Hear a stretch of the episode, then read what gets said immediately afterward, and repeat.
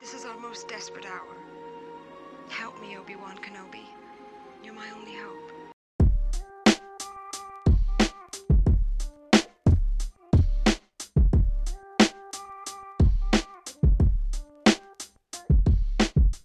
Willkommen zu Talk Like a Raven, dem Podcast rund um die Baltimore Ravens. Von und mit Malte und Benno. Ja moin zur 110. Folge dieses wunderbaren kleinen Podcasts. Mir wieder zugeschaltet ist der gute Benno. Benno, wie geht's dir? Grüße. Mir geht's gut. Mir geht's gut. Bin gut in die Woche gestartet. Ähm, und äh, starte jetzt weiter gut in die Woche. Ich freue mich richtig drauf. Wow, denn heute ist Montag. Wir nehmen ein bisschen äh, strammer diese Woche auf. Nicht erst zu Donnerstag. Äh, das ist unserem Gast geschuldet. Sage ich jetzt mal einfach so. ähm, unser Gast muss eigentlich nicht mehr groß vorgestellt werden. Äh, immer wieder bei der Draft Coverage dabei. Immer wieder eigentlich mit bei der interessantesten Position mit dabei. Letztes Jahr war es, glaube ich, Edge. Mhm. Ja, letztes Jahr war es, glaube ich, Edge. Äh, dieses Jahr sind es äh, die Linebacker. Sehr interessant. Äh, Olli ist bei uns. Olli, wie geht's dir? Hallo, ja, mir geht's gut. Danke. Ähm, und ich hoffe, wir reden nicht nur über die Linebacker, sondern auch die Defensive Backs. Die sind nämlich sehr viel interessanter für die Ravens, denke ich mal.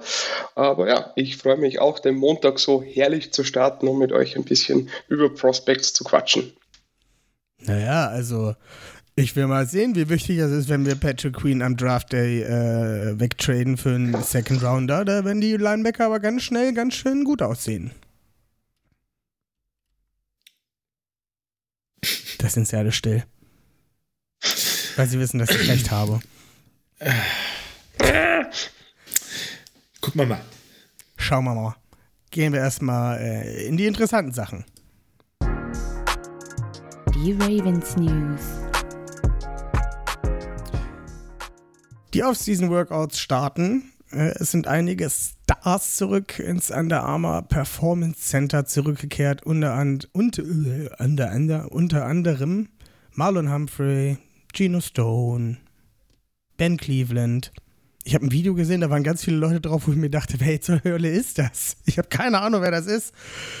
Ähm, ich muss mir mal wieder ein paar neue Gesichter drauf schaffen anscheinend. Oder ich habe da irgendwie wieder was verpasst. Ähm, ja, erstmal nur ein bisschen miteinander abhängen, ein bisschen Workout machen. Es gibt, glaube ich, keine Team-Drills und ähm, ja. Bleibt so. Benno, möchtest du was dazu sagen? Oh, cool. Eben, so ist das. Andere News, die heute kurz vor der Aufnahme reingeflattert ist: Jalen Hurts hat einen Contract über fünf Jahre und wie viel Geld, Benno, unterschrieben? Ähm, also insgesamt äh, hat der Deal einen Wert von 255 Millionen Dollar. Ähm, beim Signing sind äh, bei Jalen Hurts 110 Millionen garantiert und äh, Total Guarantees äh, sind 179,3 Millionen. Genau, und ähm, davon sind insgesamt 23,9 oder so kriegt er jetzt äh, bereits als Signing-Bonus, damit er auch dieses Jahr schon ein bisschen flüssiger ist. Bisschen Ne, dass er nicht hier auf, auf Pump leben muss, quasi von anderen. Naja, das heißt ja, Ja. dass man nach, nach äh, vier Jahren, nach vier Jahren günstig aus dem Vertrag rauskommt. Ein Glück. Falls es doch nicht klappt. Naja, es ist ja eine erste, ist ja quasi eine Extension. Hertz hat er jetzt quasi sein letztes äh, Rookie-Vertragsjahr und äh, dann zählt der Deal ab 24. Genau. Ja, aber prinzipiell ein guter Deal äh, lässt den Eagles äh, genug, gibt den Eagles genug Flexibilität über die nächsten Jahre auch ähm, ja, den Supporting Cast für Jalen Hurts ähm, zu halten, ja, oder immer auf einem guten Level zu halten. Und ja, ein smarter äh, Deal von Jalen Hurts das, äh, und äh, seiner Agentin, die den verhandelt hat, äh, und auch von den Eagles. Ja, denn es kommen noch ein paar dicke Verträge in nächster Zeit, gehe ich von aus. Burrow, Herbert. Ähm, und ja, ich denke, da können beide Seiten sehr mit zufrieden sein. Oder, Olli? Ja, ich sehe das eigentlich ähnlich. Ähm, ich glaube, das ist ein super fairer Vertrag. Jalen Hurts hat dieses Jahr gezeigt, dass er in die oberste oder zumindest in die zweite Riege der NFL Quarterbacks gehört. Und ja, natürlich kommen jetzt die Vergleiche mit Lamar Jackson. Ähm, ich habe es erstmal sacken lassen müssen und habe es auch kurz auf Twitter geschrieben und damit unserem Freund Dennis Buchis auch kurz äh, diskutiert und der hat meines Erachtens einen ganz guten Punkt gemacht. Die Ravens haben Lamar Jackson einen ähnlichen und sogar etwas höheren Vertrag angeboten. Und ich glaube, wir wissen alle mittlerweile, dieser Fully Guaranteed Vertrag, den er will oder auch nicht, ja, da gehen ja die Meinungen auch auseinander. So einen ähnlichen Vertrag wie den John Watson, das wird ein Outlier bleiben. Und von daher glaube ich schon, dass das den Ravens etwas in die Karten spielen kann. Gleichzeitig weiß ich halt nicht, ob Lamar Jackson das ähnlich sieht. Das könnte auch weiterhin in einem völligen Stalemate ähm, landen, weil Lamar Jackson sagt, okay, das ist ein guter Vertrag für Jalen Hurts, aber ich glaube, ich habe den MVP gewonnen. Jalen Hurts ist da doch noch eine keine Ecke weg und ich will doch noch mehr Kohle. Ich glaube, das könnte jetzt nochmal den Ball etwas ins Rollen bringen vor dem Draft. Ich würde es mir wünschen, weil ich eigentlich gern Klarheit hätte. Könnte mir vorstellen, dass die Ravens nochmal etwas mehr draufschlagen. Ja, der AAV ist ja etwas höher bei Jalen Hurts. Also, wenn man den Zahlen glaubt, von dem damaligen Angebot, das waren ja 250 Millionen in fünf Jahren 133 garantiert at Signing und 200 Millionen insgesamt mit diesen ganzen Injury Guarantees etc. Könnte mir vorstellen, dass die Ravens da vielleicht nochmal etwas nach oben schrauben.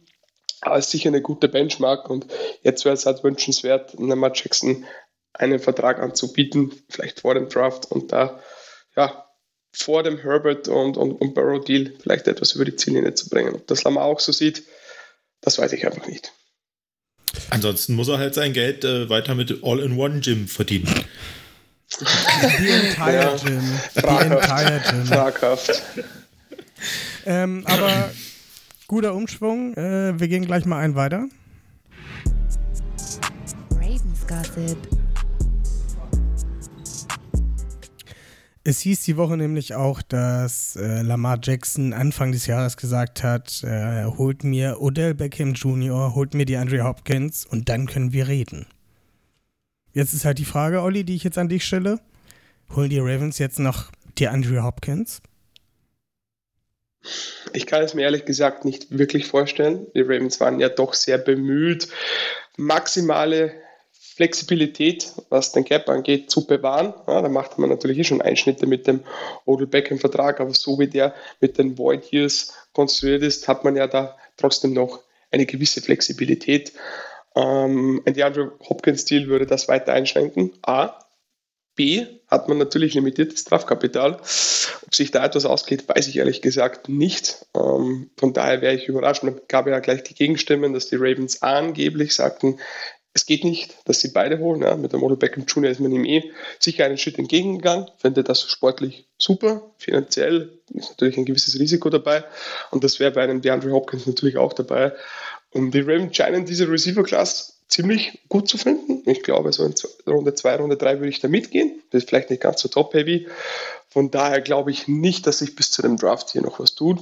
Mal schauen, wie das Board dann fällt man dann vielleicht mit Kapital vom nächsten Jahr etwas machen will, aber ich würde die Chancen eher so bei 20, 25 Prozent sehen, dass da etwas passiert. Benno, was hast du? Naja, also ich sehe das wie Olli. Ich glaube nicht, dass die, äh, dass die Ravens da noch mehr Geld investieren werden, also so viel Geld.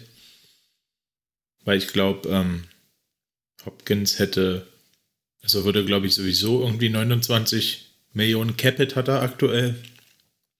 Und selbst wenn die äh, Cardinals halt, wenn dieser Signing-Bonus, der dazukommt, äh, wo sie ihnen irgendwie 10 Millionen bezahlen müssen, er hat immer noch 19 Millionen. Also, und das ist ja bar jede, jeder Realität für die Ravens. Ja, du müsstest dann sehr wahrscheinlich schon den Vertrag direkt ähm, extenden. Nochmal um ein, zwei Jährchen. Aber er sagt ja, er will nicht mehr Geld verdienen. Ja, aber ich glaube, auf die. Ähm, er hat gesagt, halt er will die, nicht mehr Geld verdienen. Er kann auch einfach das Geld, was er jetzt hat, auf zwei oder vier Jahre noch erweitern. Das ist alles oder cool. zehn. Oder zehn, ja, genau. ja, keine Ahnung. Ähm, das wäre natürlich äh, eine Maßnahme, aber ich glaub's. Glaub's nicht. Ich weiß gar ähm, nicht. ich weiß gar nicht, wie das abläuft. Ne? Also, es kann jetzt nicht irgendjemand zum Agenten von DeAndre Hopkins von den Ravens gehen und sagen, ey, wir überlegen für dich zu traden, würdest du dann den Vertrag unterschreiben? Geht doch nicht, oder? Ja, das wird Natürlich, er darf ja einen Trade suchen.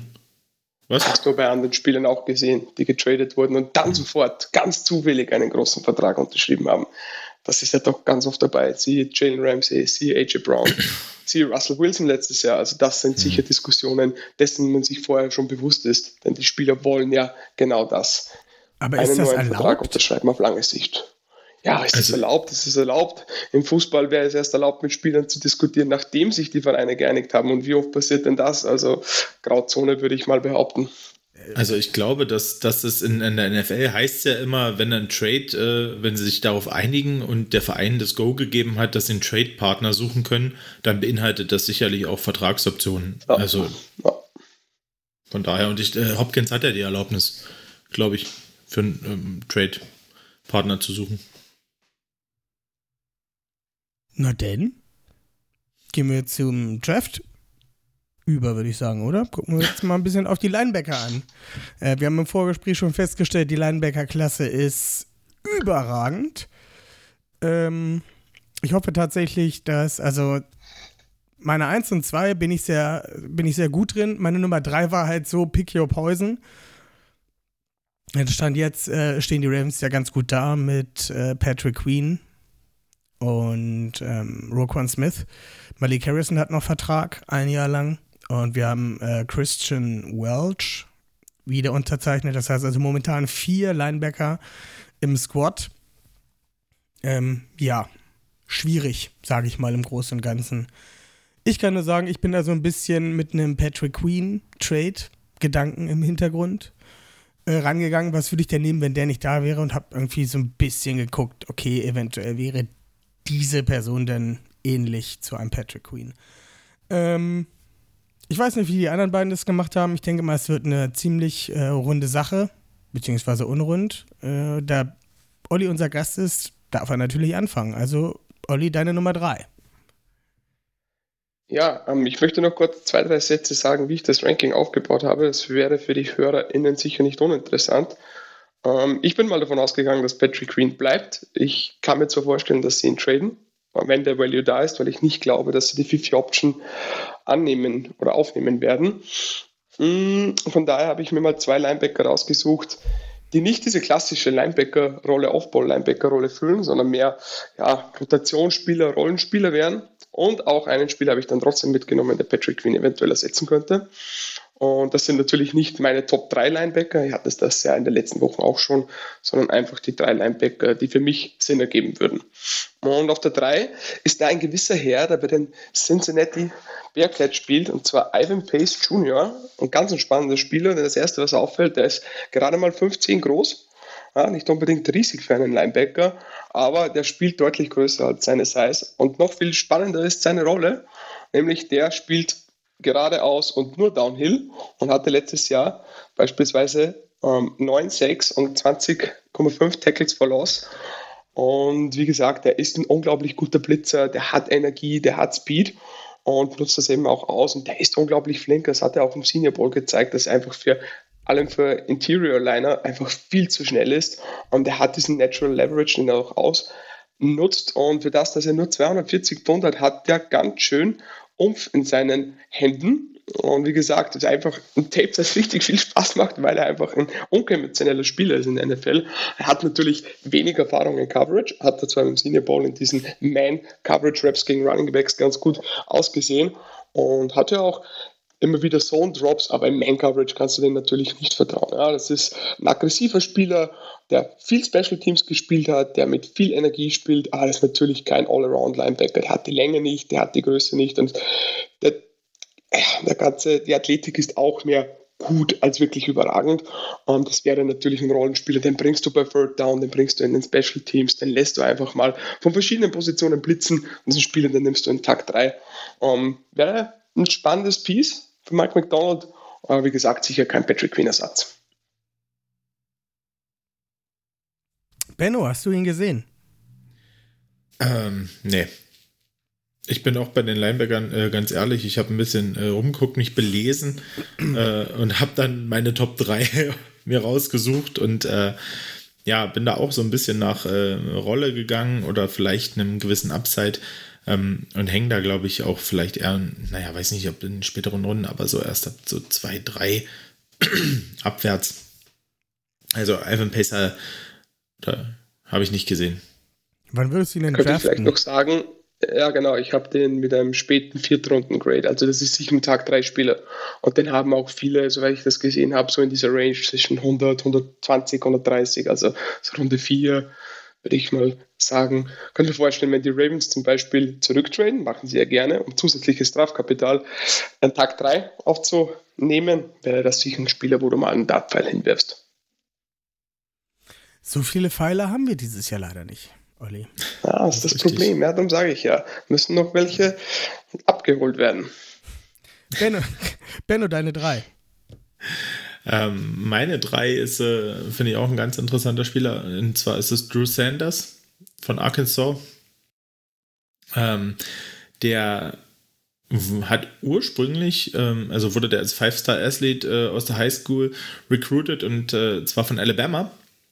Ähm, dort hat er allerdings nicht Linebacker gespielt, sondern wurde hauptsächlich als Defensive End eingesetzt. Er ist 6'5, 232 Pfund und man muss sagen, der hat da für seine Rotationsrolle halt echt äh, rasiert ja, in Alabama, das muss man sagen.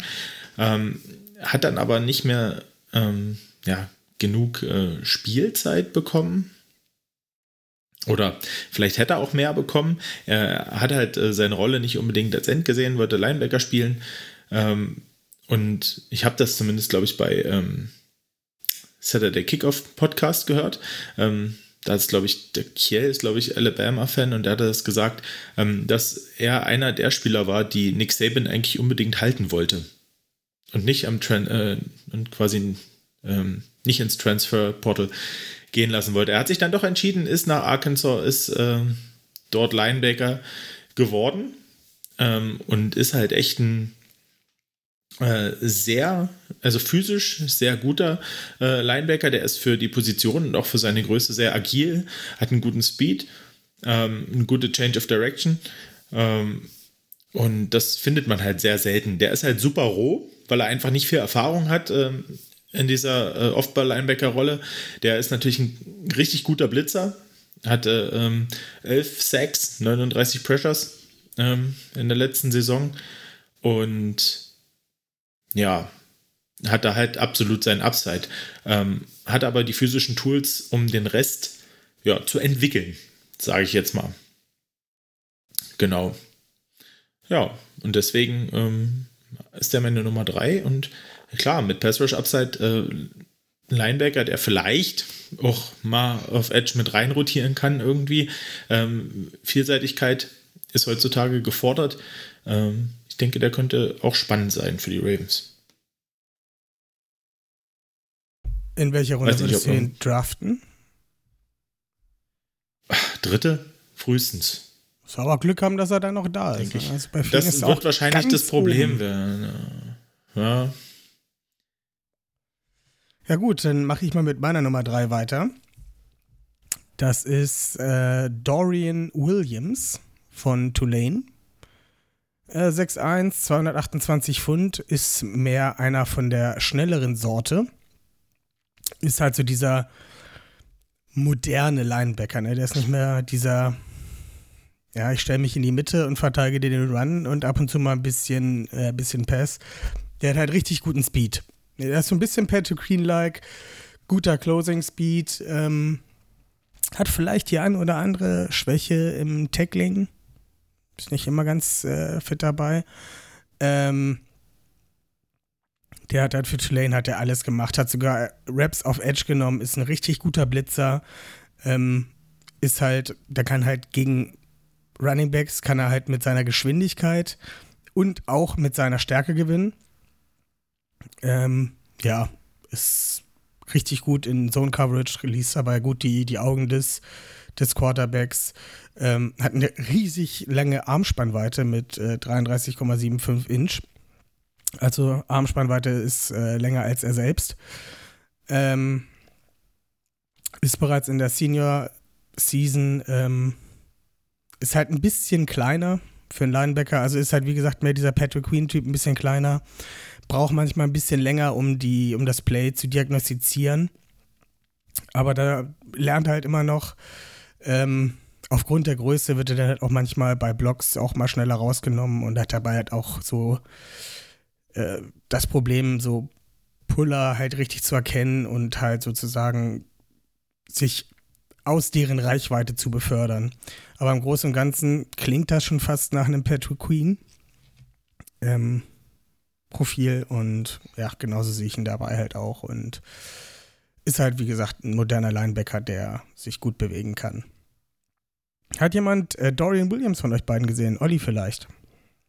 Ja, ich habe ihn gesehen. Ich mag ihn auch ziemlich gerne. Ähm, habe auch überlegt, ihn äh, mit in das Ranking zu nehmen. Habe ihn dann rausgelassen, weil ich glaube, der geht einfach dann einen Tick früher, als ich die Ravens da gerne einen Linebacker draften sehen will. Ähm, aber du hast recht, also ich habe da auch sehr viele Patrick Green Vibes, weil er auch ein Superblitzer ist. Der hat für das, dass er gar nicht so groß ist, kann das ziemlich violent sein mit seinen Händen und kann die Spieler auch wirklich ins Backfield rücken und er ist halt wirklich quick und, und agile. Das Einzige, was mir etwas Sorgen gemacht hat, ich habe das Kansas State Tape gesehen, dass der vermeintlich beste Gegner war diese Saison.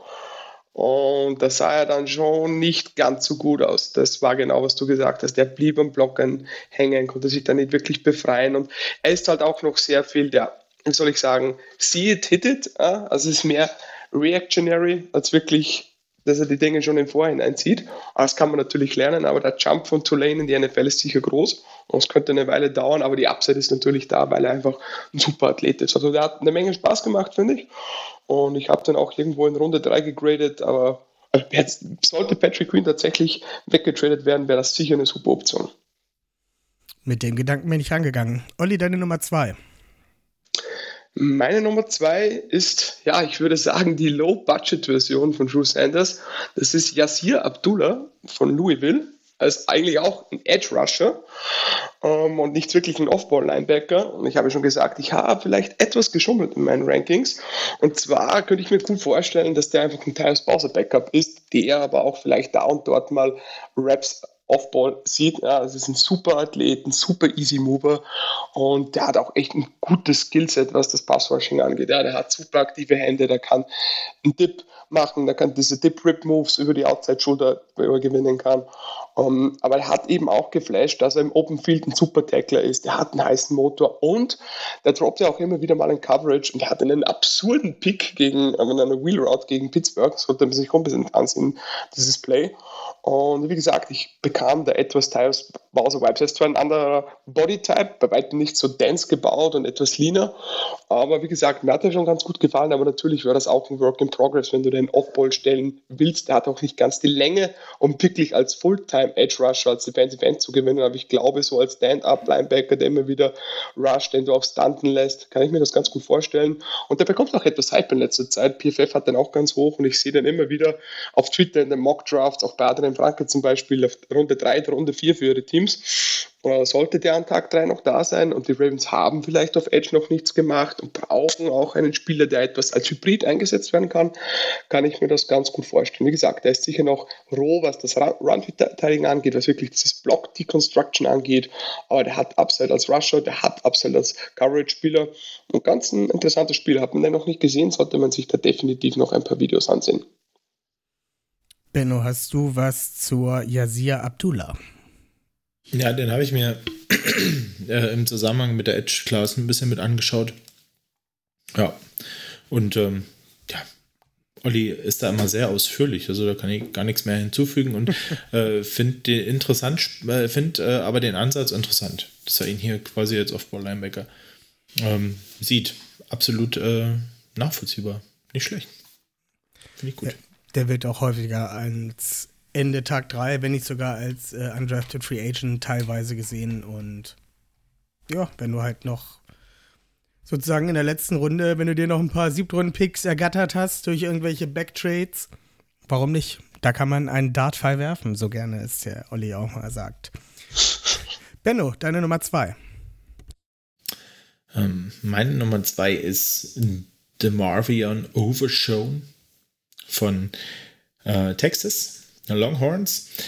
Der ist 6'3, 229 Pfund, ähm, hat als Safety gestartet im College, ist halt wirklich groß gebaut und ähm, hat eine ganz gute Athletik, hat jetzt auch äh, im Draft zumindest dann auch ein bisschen so getestet, also 4'5er ähm, 40, ne, äh, ah, wo er allerdings mächtig abgekackt hat, war bei den Benchpresses, da hat er echt nur 15 gemacht und das ist aber was, was, ähm, ja, was man seinem Spiel auch ein bisschen ansieht, dass ihm so diese Play Strength fehlt. Was der allerdings kann und weshalb ich ihn auch mit drin habe, ähm, ist halt eben, dass er eine ziemlich gute Range hat, dass er halt äh, ganz guten Speed hat ähm, und Genau, und halt gerade diese Weakside-Linebacker-Rolle äh, in der NFL wahrscheinlich dann äh, gut ausfüllen kann. Ähm, der hat allerdings so ein bisschen Balance-Probleme und äh, die schaden jetzt seiner Tackling-Fähigkeit ein bisschen. Und der hat halt eine Miss-Tackle-Rate von 19% über seine drei, äh, über die letzten drei College-Jahre. Ähm, die ist zwar besser werdend, wenn man das äh, sich in der Statistik anguckt, aber ähm, ja, ich denke, Tackeln beibringen, das können die Ravens irgendwie den Leuten schon noch. Das äh, haben sie bei Patrick Queen auch geschafft. Ähm, wie gesagt, als Safety gestartet ähm, in der Aufbau-Linebacker-Rolle sicher nicht noch ein bisschen ähm, die Player Recognition, da muss er sicher nicht äh, noch dran arbeiten. Ähm, der ist halt vielleicht ein Late-Round-Project, so vierte, fünfte Runde, ähm, aber halt mit den physischen Tools, um ihn zu formen. Und ähm, in der, von der Sache her ähm, finde ich den ganz, ganz spannend für die Ravens. Olli, hast du da Meinungen zu? Ja, Benno hat das super zusammengefasst. Ich hatte auch überlegt, ihn mitzunehmen. Aus den besagten Gründen hat es bei mir dann knapp nicht geschafft, es in der ja, das wäre dann vermutlich die vier oder fünf gewesen, aber ja, er hat sicher Upside, auch als Coverage-Spieler, da sieht man einfach den Safety-Background, der hat auch einige Plays on the ball gemacht, hatte schon die eine oder andere Super Interception, also wie gesagt, mir gefällt der auch, ja, ist sicher ein Work in Progress, könnte ich mir schon ganz gut vorstellen, auch bei den Ravens. Benno, welche Runde? Ja, also PFF führten so ab Vierter und ich denke, das ist auch so das wo wir, wo, wo ich den so sehe, vierte, fünfte. Ja. Spannend, spannend, spannend. Ähm, ich mache weiter mit meinem nächsten Patrick Queen-Ersatz. Das ist Trenton Simpson von Clemson Junior, 6'2, 235 Pfund. Ähm, wie gesagt, Patrick Queen-Ersatz ist ähm, eine 449 gelaufen. Ähm, der ist halt wieder mal ein richtig guter, schneller Blitzer, sehr quick, gute Instinkte beim Blitz, hat einen guten First Step und rauscht quasi direkt los. Also der ist, zack ist er, also der, der, der ist, der kennt nur an und aus sozusagen. Du stellst ihn an und der schießt los. Ähm, hat wirklich alle möglichen athletischen Tools, die du halt haben willst. Hat sogar relativ gute Man-to-Man-Coverages. Äh, ist halt relativ natürlich, wenn er gegen ähm, Tight Ends oder Running Backs die halt covert. Sein Problem ist halt so ein bisschen das Spielverständnis. Also der hat alle Tools, kann die aber noch nicht einsetzen. Der ist halt so ein bisschen, wie Olli schon vorhin gesagt hat, ne, also der kann halt nur in eine Richtung gucken und dann schießt er darauf los und äh, kann dann halt auch mal schnell reingelegt werden. Ne? Braucht ein bisschen länger für die Diagnostik. Auf College-Level kann er das mit seiner Athletik noch ausgleichen. In der NFL wird das wiederum ein bisschen schwieriger. Und ähm, ja, hat so, manchmal nimmt er mal ein paar unschöne, unschöne ähm, Winkel und kommt dann halt nicht mehr so wirklich dran. Ähm, ja, ähm, Zone Coverage ist auch nicht so unbedingt seine Stärke, wo man ihn halt relativ einfach manipulieren kann. Ähm, aber wie gesagt, seine physischen Trades sind halt einfach richtig, richtig gut da. Und wenn du den halt draftest, mit Glück, also der wird wahrscheinlich in der dritten Runde oder sowas gehen. Wenn du Glück hast, wenn er in der vierten Runde noch da ist, nimmst du den mit, lässt ihn noch mal ein Jahr das Spiel verstehen, sich an die Geschwindigkeit in der NFL gewöhnen. Dann könnte das echt ein richtig, richtig, richtig guter Pick sein, aber der wird am Anfang seiner äh, NFL-Karriere noch sehr, sehr überfordert sein mit das, was vor ihm passieren wird. Olli, Trenton Simpson. Hm, Habe ich nicht äh, auf meiner Liste, weil ich glaube, dass der ein Eck früher geht. Ähm, der hat sicher etwas Hype verloren, wurde er lang als Round One Prospect gesehen. Aber ich kann mir schon vorstellen, die Tools sind einfach zu gut, um den nicht so in Runde 2 zu nehmen. Ähm, ich mag ihn tatsächlich gerne. Also ist für mich vielleicht der beste Linebacker in dieser Klasse, zumindest der mit der meisten Upside. Aber ich glaube, der, der wird einfach zu teuer und darum habe ich ihn auch nicht dabei. Aber du hast die positiven und auch die negativen Seiten super ausgeführt. Benno, hast du was zu Chanton Simpson? Ähm, er hat es bei mir auch nicht reingeschafft ins Ranking. Na Mensch. Ja. Olli, wer ist deine Nummer 1? Ich bin gespannt. Ihr seid gespannt, ja. Meine Nummer 1 ist ein Spieler, den man vielleicht etwas vergleichen kann mit dem, dem Marvin Oberschon. Und mein Ruf eilt mir ja voraus, ja, dass ich auf sehr athletische Spieler stehe. Dann kann ich nur den schnellsten Linebacker dieser Klasse auf Nummer 1 so? haben. Und das wäre ein Spieler. Owen Papo. Ja, das ist so.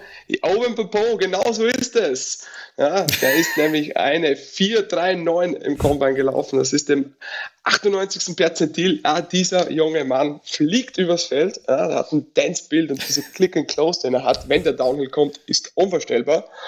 Ähm, ich finde, für dessen Size, weil er ist ja nur 225 Pfund schwer, spielt er auch mit deutlich mehr Umf in seinen Pads. Ja, da kann Leute richtig rausschieben aus einer Gap oder eben auch ja, going for the Killshot, wie man so schon sagt. Ähm, sind wir wieder bei diesem Seize it, hits it kind of Linebacker. Also für mich der perfekte Weakside Linebacker. Der hat die Tools, um ein guter Coverage-Spieler zu sein. Das Problem, er hat vielleicht noch nicht ganz die Erfahrung, die man sich gerne wünschen würde. Er ist ab und an etwas flatfooted, wie man so schön sagt. Er steht da in Zone Coverage etwas zu lange herum und blickt ins Backfield und im Man Coverage oft etwas grabby, würde ich sagen. Er hat auch nicht ganz die Ball Production, die man sich wünschen würde und ist jetzt vielleicht auch nicht der allerbeste Blitzer. Da merkt man einfach, dass ihm etwas die Größe und die Size angeht. Ja, das Weight ist nur im 5. Perzentil, die Größe nur im 13. Also der ist definitiv undersized, aber wie schon gesagt hat, die NFL ändert sich da etwas. Und was für die Ravens auch sicher ganz, ganz wichtig ist, na, der ist ein super Communicator, den siehst du immer da, die Spieler etwas einteilen. Der hatte den Green Dot bei den Auburn Tigers, der war zwei Jahre Kapitän, einer der ganz wenigen Spieler, der das in der Geschichte von Auburn geschafft hat und ein absolutes Ass in Special Teams. Ähm, und ihr wisst, wie die Ravens auf ihre Special Teamer stehen.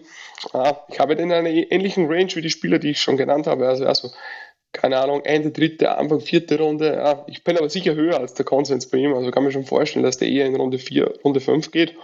Der hatte, ja, ich glaube, das war sogar ein Five-Star-Recruit. Der hatte nicht ganz die Karriere, die sich vielleicht viele versprochen haben, aber ich sehe da definitiv Upside.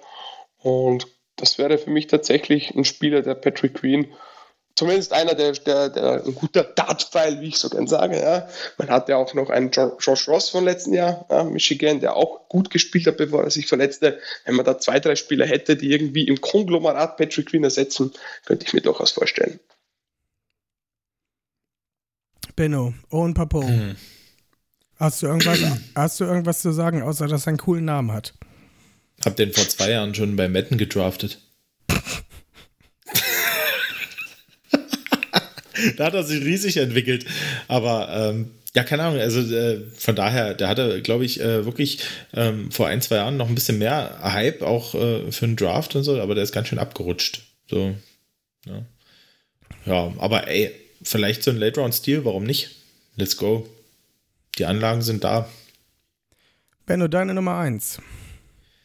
Ja, meine Nummer 1 ist ähm, ja wahrscheinlich ein Spieler, der in einer ungünstigen äh, Range für die Ravens liegen könnte. Ähm, allerdings, wenn man jetzt äh, Queen tradet, da noch einen First-Round-Pick kriegt, dann mit dem 22er zurücktradet und einen Second-Runner hat, dann könnte man sich natürlich überlegen, ob man dann äh, dort mal einen dicken Dartpfeil wirft und zwar auf Dayan Henley von Washington State. Ähm, den finde ich echt spannend von der Story her, weil der war ursprünglich Receiver und äh, ist halt zum Linebacker converted. Ähm, der hat auch fünf Jahre gespielt. Äh, erst in Nevada, dann zuletzt ähm, äh, bei Washington State. Und äh, ja, da war er echt eine Wahnsinns-Tackling-Maschine. Und äh, das ist krass, weil der wirklich äh, Ballträger attackiert, der ähm, scheut sich da nicht, der geht in Kontakt, ähm, was man jetzt eigentlich von einem Offense-Player eher so weniger erwartet, außer es ist vielleicht ein Fullback. Ähm, der hat wirklich diese, ähm, ja, diese smooth Beweglichkeit von einem Wide Receiver, die er halt für die äh, Linebacker-Position mitbringt. Der hat seine Stärken ganz klar in Coverage. Ähm, kann auch wirklich äh, äh, quasi bei Spielern mitgehen. Der, der covert nicht nur Gras, der covert wirklich auch Spieler. Der hat natürlich auch Hände und weiß als Wide Receiver natürlich auch, wo Offenses das Feld attackieren und das kommt ihm halt zugute. Ähm, der ist wirklich sehr explosiv, ähm, kann wirklich Plays zerstören, hatte 40 Defensive Stops äh, in den letzten beiden Jahren. Also da ist wirklich richtig viel, ähm, richtig viel Upside da. Der hat sich jedes Jahr am College gesteigert. Da sieht man wirklich einen, einen Progress, äh, wie er die Positionen spielt. Und ähm, ja, wäre halt echt auch ein klarer Will-Linebacker. Und ja, ich denke, das ist wahrscheinlich, keine Ahnung, also wenn man wirklich ein, also die klassischen Mittellinebacker, diese physischen, gibt es ja nicht mehr ganz so viele. Ähm, na, na, und na, ich denke, na, der na. ist so, ja, gibt es schon noch ein paar, aber nicht mehr in der Masse, äh, so in der NFL, weil alle irgendwie athletischer und schneller sein müssen. Und ähm, ja, da denke ich fast, dass er eigentlich der beste äh, Linebacker in, im Draft sein wird. Und ja, denke, dass der auf jeden Fall irgendwie frühe Zweite gehen wird oder Mitte. Ja. Also, um da mal anzuschließen, dass es solche Linebacker nicht mehr gibt. Meine Nummer 1 ist Jack Campbell von Iowa. Senior, 6'5, 249, 249 Pfund. Der geht jetzt mal in die ganz andere Richtung zu dem, was ich vorher hatte. Der ist nämlich so ein typischer Mike Middle Linebacker. So ein, ich habe den gesehen und dachte mir nur, CJ Mosley. Der, oder der ist halt so richtig prototypischer Mittellinebacker, Run-First-Verteidiger. Ist ein riesiger Typ, ne, mit 6'5 und ist halt auch einfach wirklich, der checkt wirklich die, die Boxes, ist dann auch so geduldig, wenn in der Run sich halt sozusagen entwickelt, dann sieht er, okay, wo geht der Run hin und dann attackiert er halt auch direkt darauf zu. Der ist super gegen den Run, ne? First Down, stellst du den drauf, der wird immediately in der NFL starten. Jedes, jedes Runplay wirst du den draufschicken und der wird da halt auch echt, der wird da richtig gut sein. Aber naja, es ist halt ein Mittellinebacker, der eine 4-6-5 gelaufen ist. Damit war er mit, glaube ich, der langsamste Mittellinebacker. Also nicht auf dieser athletischen Seite, also nicht was die Geschwindigkeit anseht, angeht, aber der ist halt, der ist halt richtig stark. Der hat eine richtig gutes Spielverständnis, was den Run angeht. Der ist, wie gesagt, riesig groß, hat lange Arme und stellt sich dann halt sozusagen dann auch in Passing Lanes, reißt die Arme hoch und macht dann sozusagen, ist dem Quarterback in dem Sinne nochmal schwer. Den willst du aber nicht in Man-Coverage gegen einen Tight End sehen. Da, da wird er schon Probleme haben. Da kann er halt nur physisch irgendwie was machen. Aber der ist halt, ich finde den schon sehr, sehr fertig in seiner ganzen, in seinem ganzen Linebacker-Dasein. Ähm, der hat halt einen richtig, richtig hohen Floor, den du halt wirklich immediate als Starter aufs Feld schicken kannst. Und ich weiß, wir suchen sowas nicht. Wir haben unseren Roquan Smith, der das halt sogar noch besser macht mit Pass Coverage. Aber ich fand den irgendwie geil. Ich hatte da ein richtig gutes Gefühl, als ich ihn gesehen habe. Ne? Wie gesagt, diese CJ Mosley-Vibes. Der konzentriert sich halt richtig schön auf seine, seine Basics, sein Basic Movement. Sieht dabei richtig gut aus. Zone Coverage kann man halt auch gut was mit ihm anfangen. Aber er ist halt wirklich mit seiner Athletik komplett limitiert. Ne? Also auch wenn da halt der, der Run-Block kommt, der kann halt O-Liner aufnehmen und kann sich halt auch mit seiner, mit seiner Statur, die er halt hat, kann er sich daraus lösen. Ist halt so ein, wir haben halt so typisch unseren Third Down Running Back und das ist halt unser First und Second Down äh, Running Back, sage ich schon, Linebacker. Ähm, mochte den sehr gerne. Und jetzt bin ich mal gespannt, was Olli zu dem sagt. Ich würde mal so sagen, das ist mit einer von den Spielern, wo das athletische Testing die größte Diskrepanz zum Tape aufgeworfen hat bei mir, weil die 465 war vielleicht jetzt nicht völlig dominant, aber ich habe gerade seinen Relative Athletic Score auf. Ich weiß nicht, ob ihr mit dem vertraut seid, aber da hat er eine 9,98 von 10 erreicht, weil er nämlich überall im fast 90. Perzentil getestet hat, was den Vertical, den Broad, den Shuttle etc. angeht. Und das habe ich am Tape ehrlich gesagt nicht gesehen. Du hast ihn ja beschrieben, alles was vorhin ist, super, super aggressiv, super schwere Hände, super Länge und ja, adäquat in Zone Coverage, aber den willst du nicht im Man Coverage haben. Alles, was hinter ihm passiert, wird eher schwierig. Mich hat etwas an Logan Wilson erinnert hm, von den Cincinnati Bengals. Also wie gesagt, der wird eine Rolle in der NFL haben. Das ist ein guter Spieler. Du weißt, was du bekommst. Ähm, wie gesagt, ich glaube, der wird auch irgendwo, keine Ahnung, Ende Runde 2, Runde 3 gehen und wird eine super NFL-Karriere haben. Aber wie gesagt, bin mir nicht sicher, ob das der Spieler ist, den die Ravens brauchen. Aber ich kann schon verstehen, dass man das Tape abfeiert, keine Frage. Wäre das nicht was für die Jaguars? Die brauchen dann noch einen Linebacker, oder? Ja, ja oder die Cardinals, jedes Jahr. Benno. Ah, darf ich noch also, kurz eine Frage stellen zu den Linebackern? Ja, was glaubt ihr denn, was wäre denn ein potenzieller Preis, den man für Patrick Queen bekommen könnte? Mit dem Wissen, dass die 50 Option noch eine Option ist, aber der Vertrag nicht mehr so, dann hat nicht mehr so lange die Cost Control. Zweite Linebacker Runde. ist jetzt auch nicht. Glaubst du wirklich zweite Runde? Ich glaube zweite Runde. Okay. Wenn der wirklich ein Linebacker nie die Team ist, kann ich mir da schon ja. vorstellen, dass der eine zweite ja, Runde die, gegeben wird. Die Linebacker-Klasse ist halt echt nicht gut. Ähm, darum, ich könnte mir vorstellen, dass das halt echt erst beim Draft passiert. Ich habe bei meinen Mock-Drafts meistens habe ich ihn da zu den Houston Texans verscheppert für Pick, was, was ist das, 65? Also ich keine Ahnung, zwischen 60 und 80, also frühe dritte Runde wäre ja mein Gefühl. Aber mal schauen. Aber es, wie gesagt, das wäre ein Deal, den ich vermutlich annehmen würde. Irgendwie noch einen Pick zwischen 22 und 86 bekommen, das wäre für mich schon eine coole Sache. Aber ob du so viel mehr bekommst, I don't know. Keine Ahnung. Also ich sehe, ich sehe schon den Draft Day Deal, ähm, nachdem ähm, Pick 9 in ist, dann ja, die Eagles äh, traden ihren zehnten Pick äh, gegen Nummer 22 und Patrick Queen von den Ravens. Zu den Ravens. und wen nehmen wir dann? Jalen Carter, der dann noch auf dem Board ist. I strongly doubt that. ja, same sie. Nicht die Eagles, die sind so klug für sowas, aber Wahrscheinlich, ja. Lass uns aber man darf ja träumen also, ab und zu. Genau. Alles gut. Lass uns doch mal die Top 3 durchgehen. Olli, deine Top 3. Also auf der Nummer 3 habe ich Ivan Pace Jr., auf der Nummer 2 Yasir Abdullah und auf der Nummer 1 Owen Papo. Benno.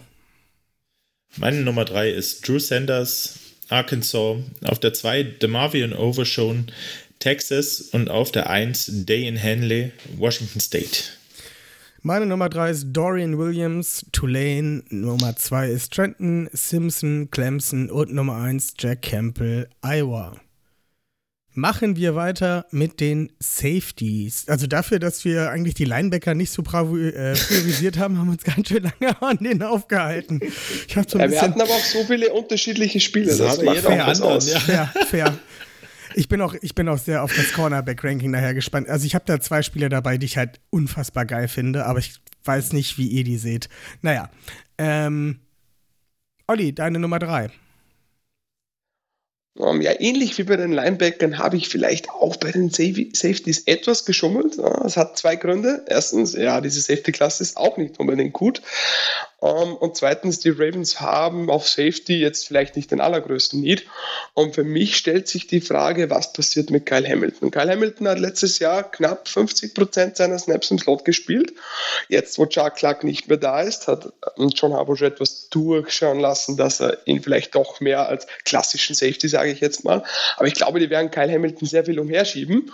Daher würde ich mir einen Spieler wünschen, der das ähnlich machen kann, ja, der vielleicht im Slot spielen kann, der aber auch Deep Safety spielen kann oder in der Box. Von daher habe ich mir Spieler rausgesucht, die sehr variabel sind und die vielleicht manche als Slot Corner ähm, auf dem Board haben. Und genauso einer ist dann auch gleich auf der 3 gelandet. Das ist Anthony Johnson Jr. von Iowa State. Aufpassen, gibt in dieser Draft-Class zwei Anthony Johnsons, die Defensive Back sind.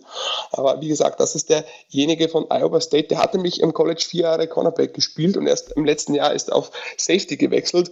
Und das merkt man auch. Der hat gute Movement Skills, der ist sticky in Man Coverage, ähm, aber der hat auch sehr viel Deep Safety gespielt. Iowa State spielt da sehr viel mit drei tiefen Safeties und das hat er ganz gut gemacht, meines Erachtens. Der flog relativ lang unter dem Radar und ich habe den selbst erst, nachdem den PFF unglaublich hoch hatte, mit, also ich glaube, habe den irgendwie Top 70, mir den angesehen und habe jetzt gesehen, die letzten ein, zwei Wochen bekommt er etwas mehr Hype und ja, schwimmt auch im, im Konsens-Ranking nach oben und ich finde auch nicht so unrecht. Wie gesagt, das ist ein guter, vielleicht kein überragender Athlet, der hat okay Ball-Skills, der konnte im, im, im Slot spielen, der spielt aber auch tief. Und für das, dass er eigentlich mal Cornerback war, ist er auch ein ganz guter Run-Verteidiger und hat wenige Mist was ja für einen Slot-Verteidiger nicht unwichtig ist. Ähm, was ist negativ? Wie gesagt, er ist ein guter, kein überragender ähm, Athlet. Und man merkt, dass er sehr viel auf Sicherheit noch bedacht ist. Ja, der macht nicht ganz diese flashy Plays. Im Gegensatz zu den zwei Spielern, zu denen ich dann noch komme, kracht er vielleicht nicht ganz so downhill. Ähm, er ist in Zone Coverage eben auch ab und zu ein Tick late, weil er eben keine Fehler machen will. Und ja, wie gesagt, er hat die Hände immer wieder mal am Ball, aber nur zwei Kar Karriere-Interceptions ist für jemand, der fünf Jahre am College gespielt hat, jetzt nicht überragend. Und ja, wie gesagt, natürlich auch für das, dass er ein solider Run-Verteidiger ist, hat er trotzdem 17,3% Miss-Tackles, was jetzt nicht so unbedingt gut ist. Also das ist sicher noch ein Work in Progress und da ein klarer Day-Free-Pick, würde ich sagen, aber ich hatte den, ja, ich glaube, mit einer Low Fourth auf meinem Board. Also wie gesagt, wenn du den irgendwo in der fünften Runde oder so mitnimmst, würde ich definitiv gut finden. Habt ihr den gesehen?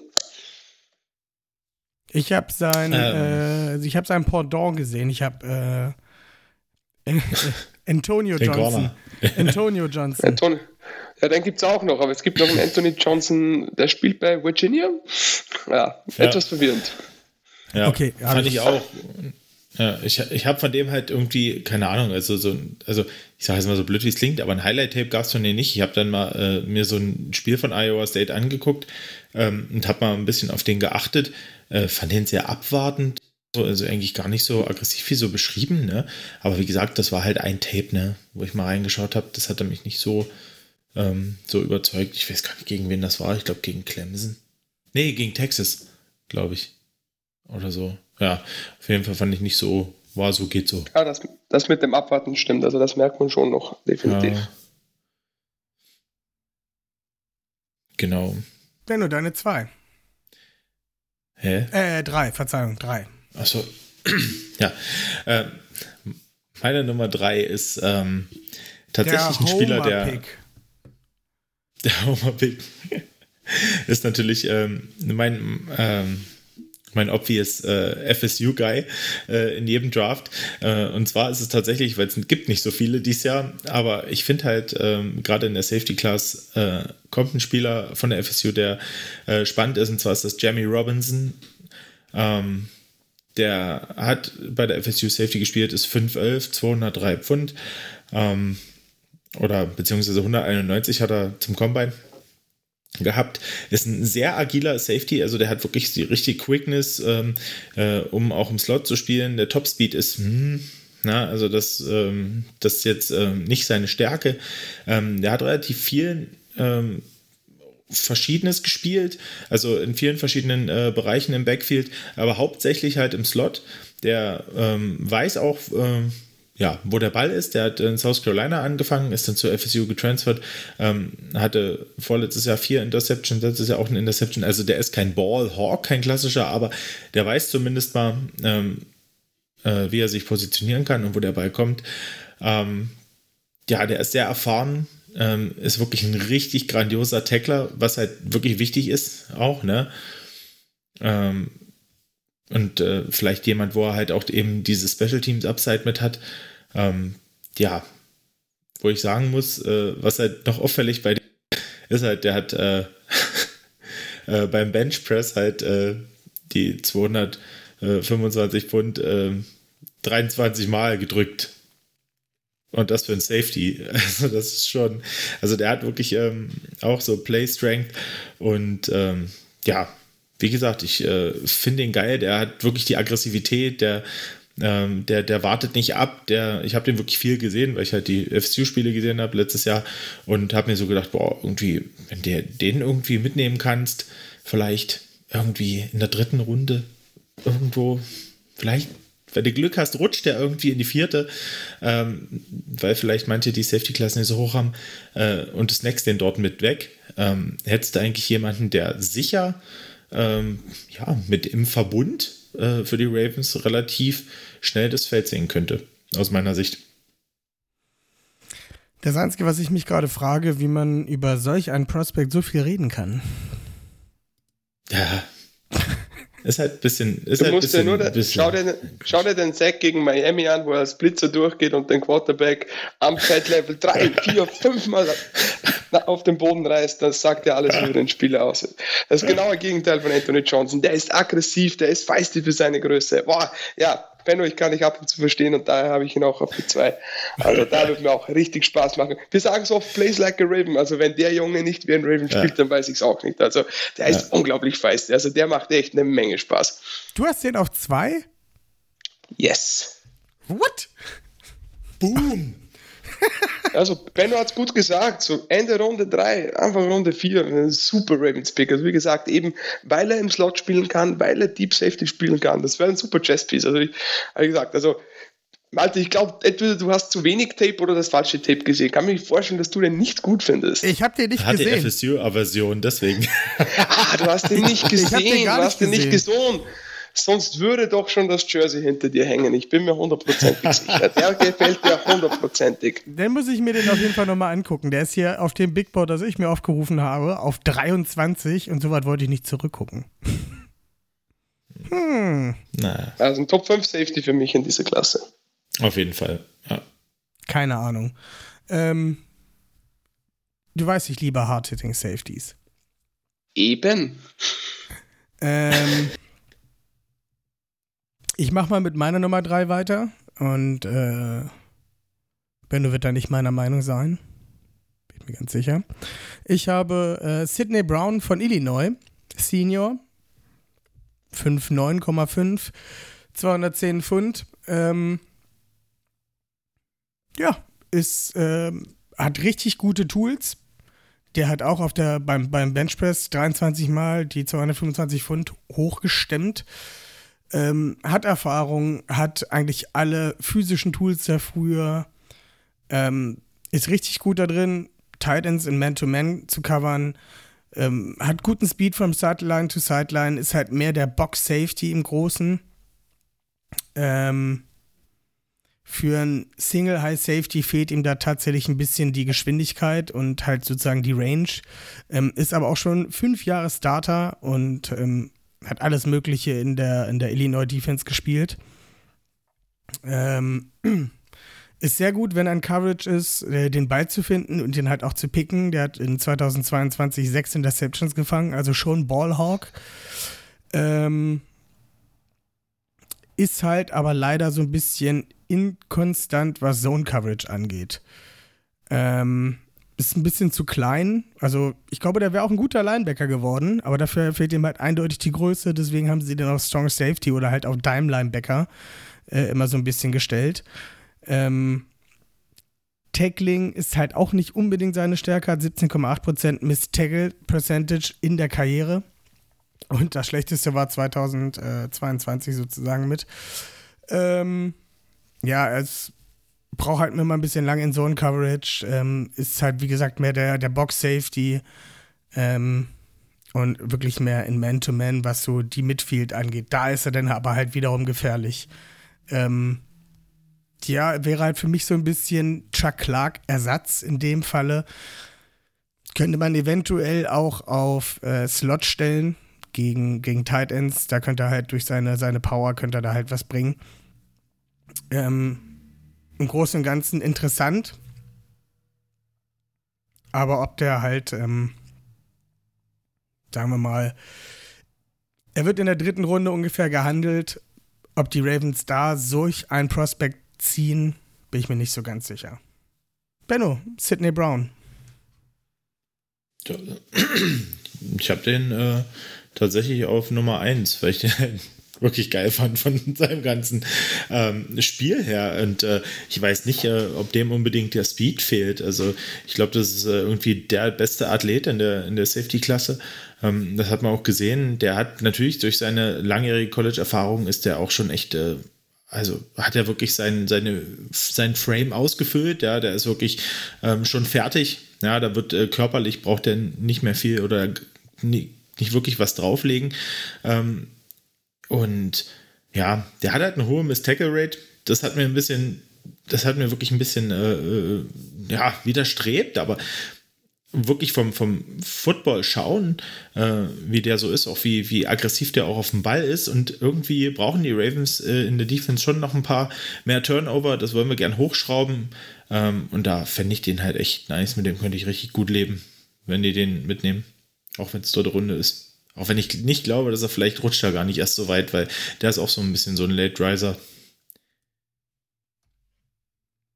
Olli, hast du den etwa auch mit in deinem Ranking oder etwa nicht? Ich habe einen anderen Illinois Defensive Back auf der 1, aber ich liebe Sidney Brown. Also ich habe den als Top 40 Spieler in diesem Draft. Ich finde den unglaublich gut. Ich weiß, dass auch der Kiel vom Saturday Kick-Off-Podcast den unglaublich gut. Ich glaube, der hatte ihn sogar als Safety 1 in den Rankings. Wie gesagt, wieder, das ist ein absurder Athlet und können wir bitte mal drüber sprechen, was Illinois für ein absurdes Defensive Back, also Defensive Backfield dieses hatte dieses Jahr. Aber ja, der macht ja. einfach spaßig. Aber wie gesagt, ihr habt das ja ganz, schon ganz gut gesagt. Für mich war das jetzt vielleicht nicht ganz der Spieler, den die Ravens brauchen. Und wie gesagt, mhm. ich würde echt nicht wundern, wenn der Top 50 geht. Und darum habe ich mir einen Spieler an die Eins gesetzt, der ich vielleicht etwas tiefer sehe, aber ich kann absolut verstehen. Ich glaube, sehr viele haben den als absoluten Man-Crush in dieser Defensive Back oder Safety Class drinnen, weil ja, einfach ein spaßiger Spieler, Heavy Hitter, guter Athlet, fliegt um das ganze Feld. Ja, und dann ist er noch ein bisschen so klein und feisty. Ja, muss man einfach mögen, oder? Ja, auf jeden Fall.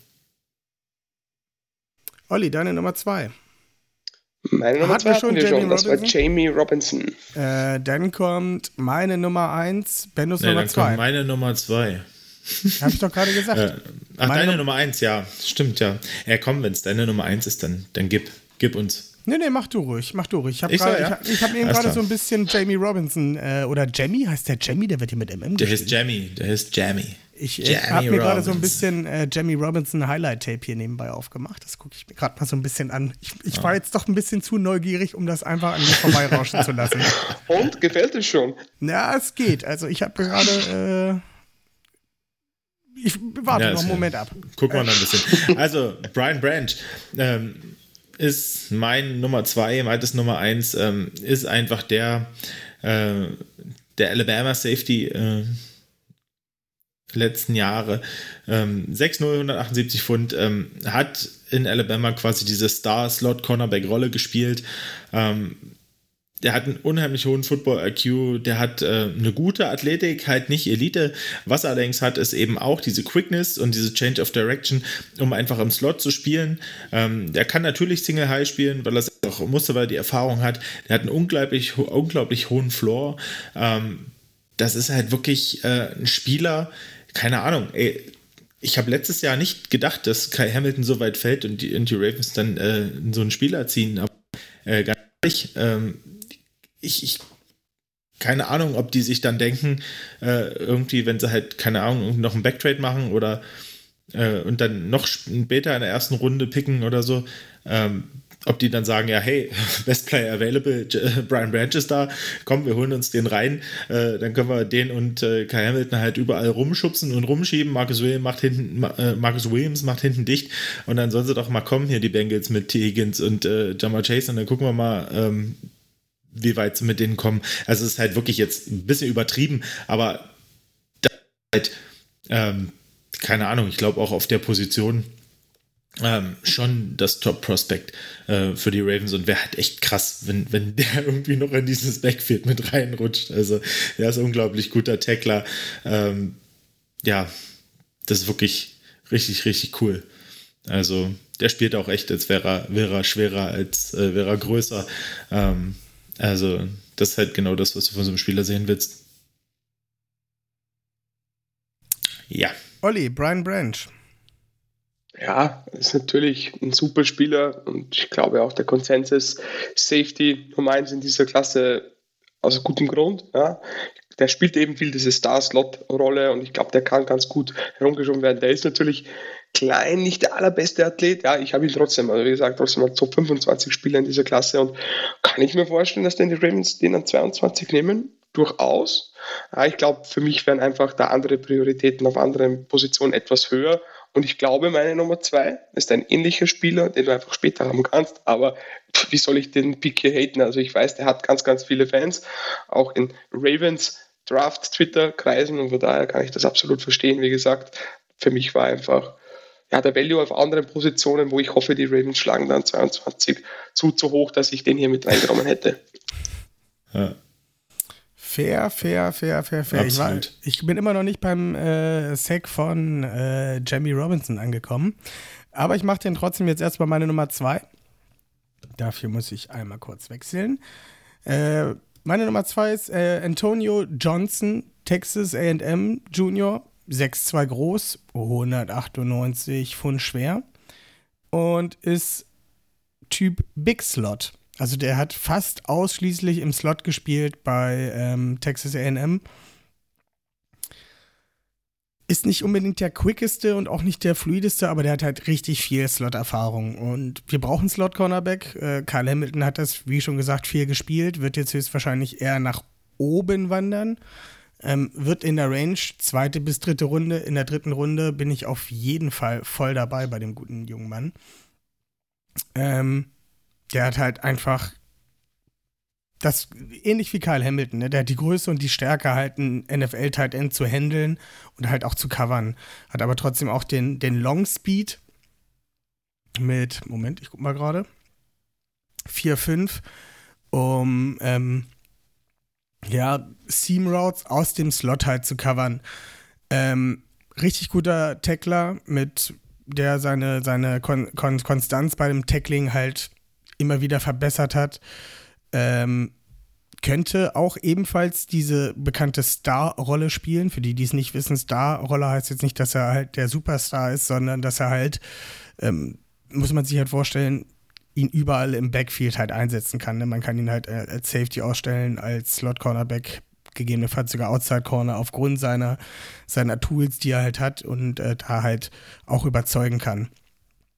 Ähm, benutzt halt aufgrund seiner Länge natürlich auch, hat er vom Slot her gesehen auch gut, wenn halt mal etwas Größeres auf ihn zukommt, um ihn halt zu blocken, ein Tight End, ähm, eventuell vielleicht auch mal ein Pulling-Blocker, dass er halt mit seiner Größe sich davon halt lösen kann.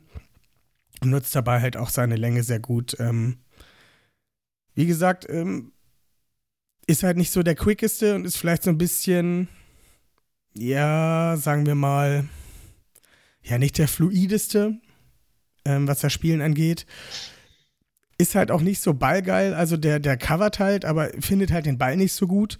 Ähm, ja, sagen wir es mal so. Also er ist halt vorrangig ein Slot-Cornerback, kann halt auch Deep spielen, hat er nicht viel gemacht.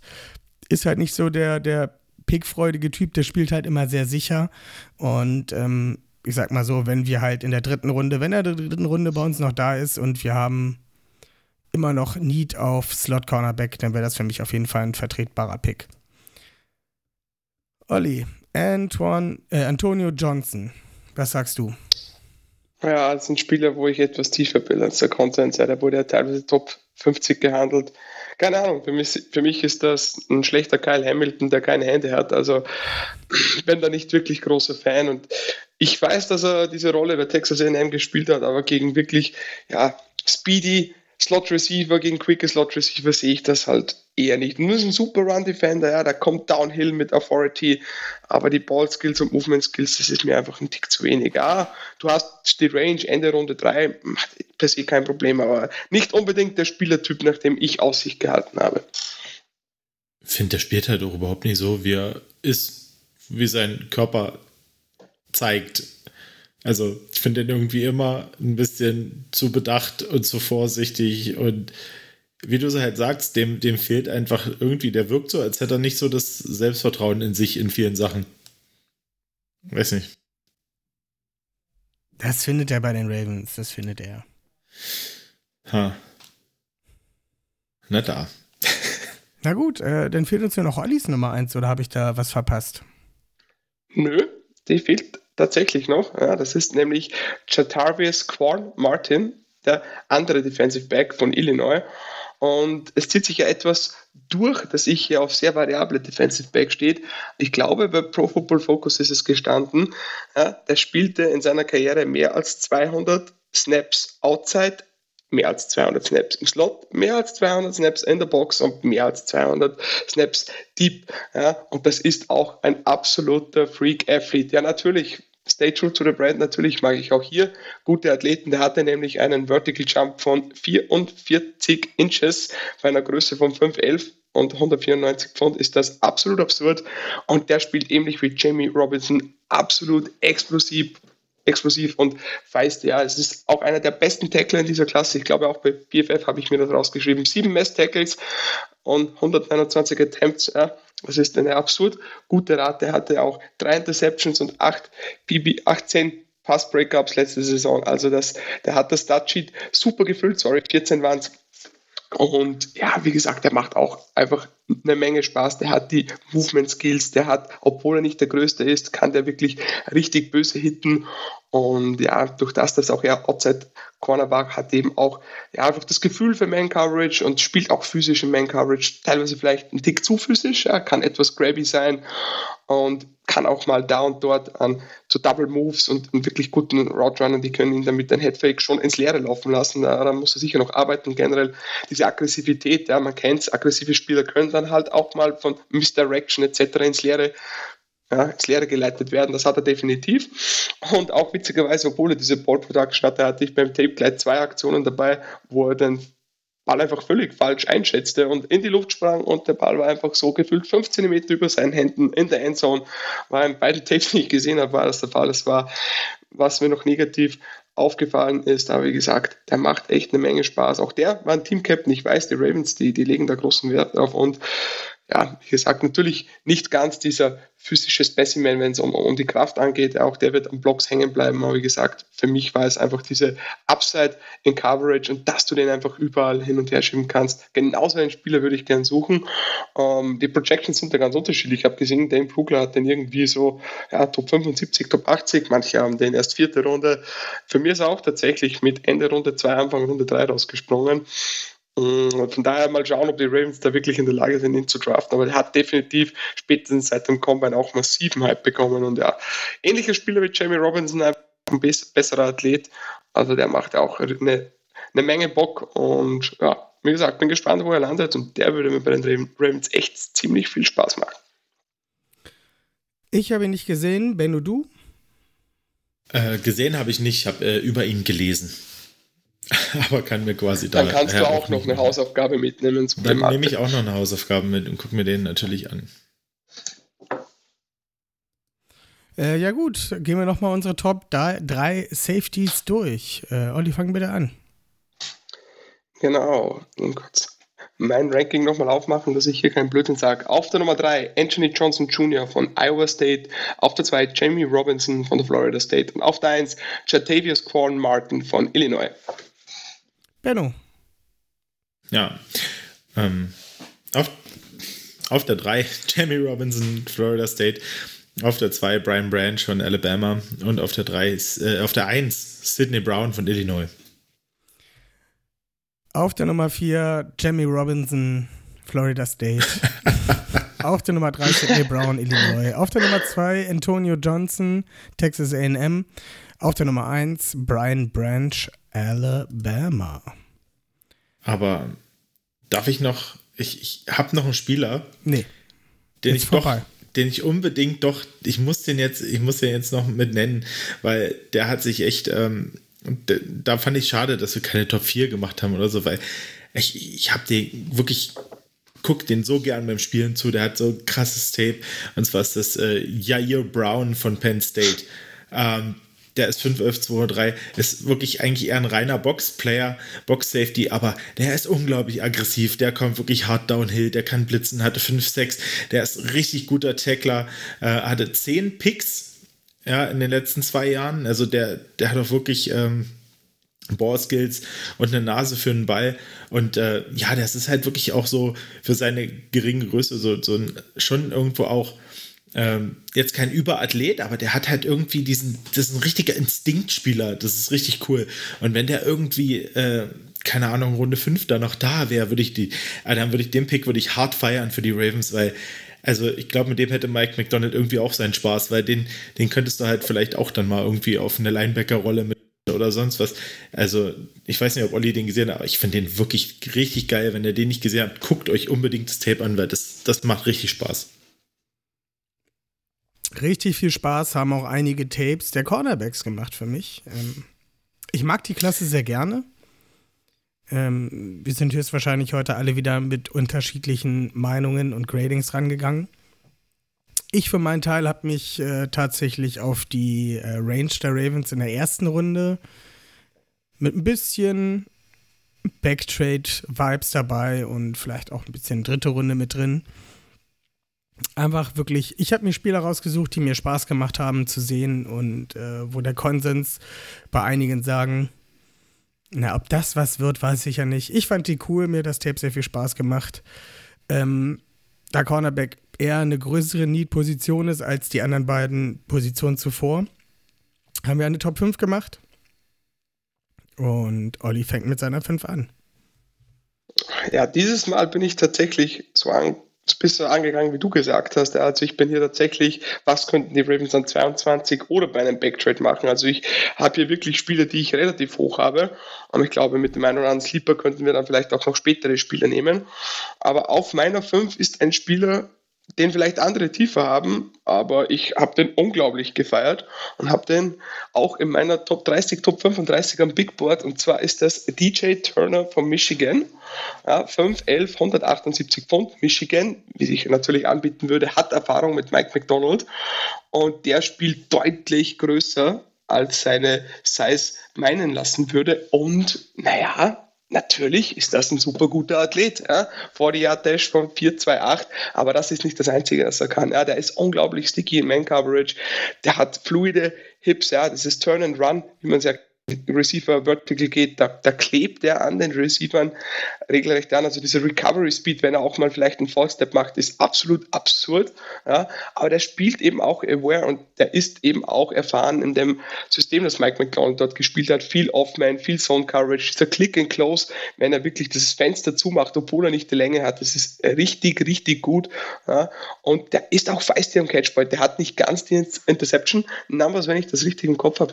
Ganz kurz die Stats noch aufmachen. Drei aber Stück irgendwie ist der.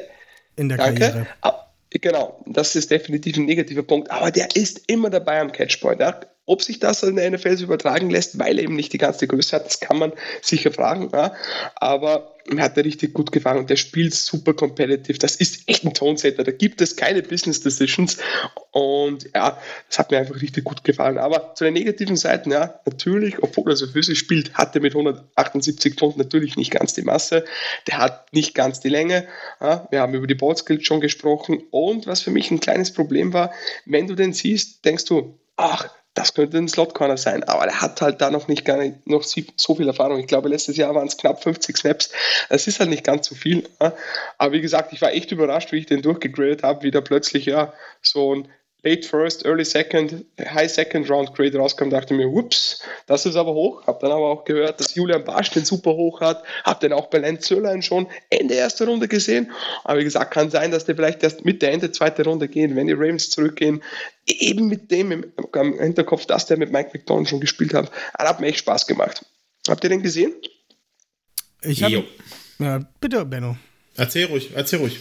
Ich Naja, habe gesehen. Ähm, was ich, ich habe viel über ihn gelesen und ähm, was ihn für mich halt so ein bisschen rausgepusht hat im Großen und Ganzen, ist, dass er halt sehr viel von seiner Geschwindigkeit halt lebt. Ne? Also, dass er halt, Das wenn er. kannst du halt nicht lernen.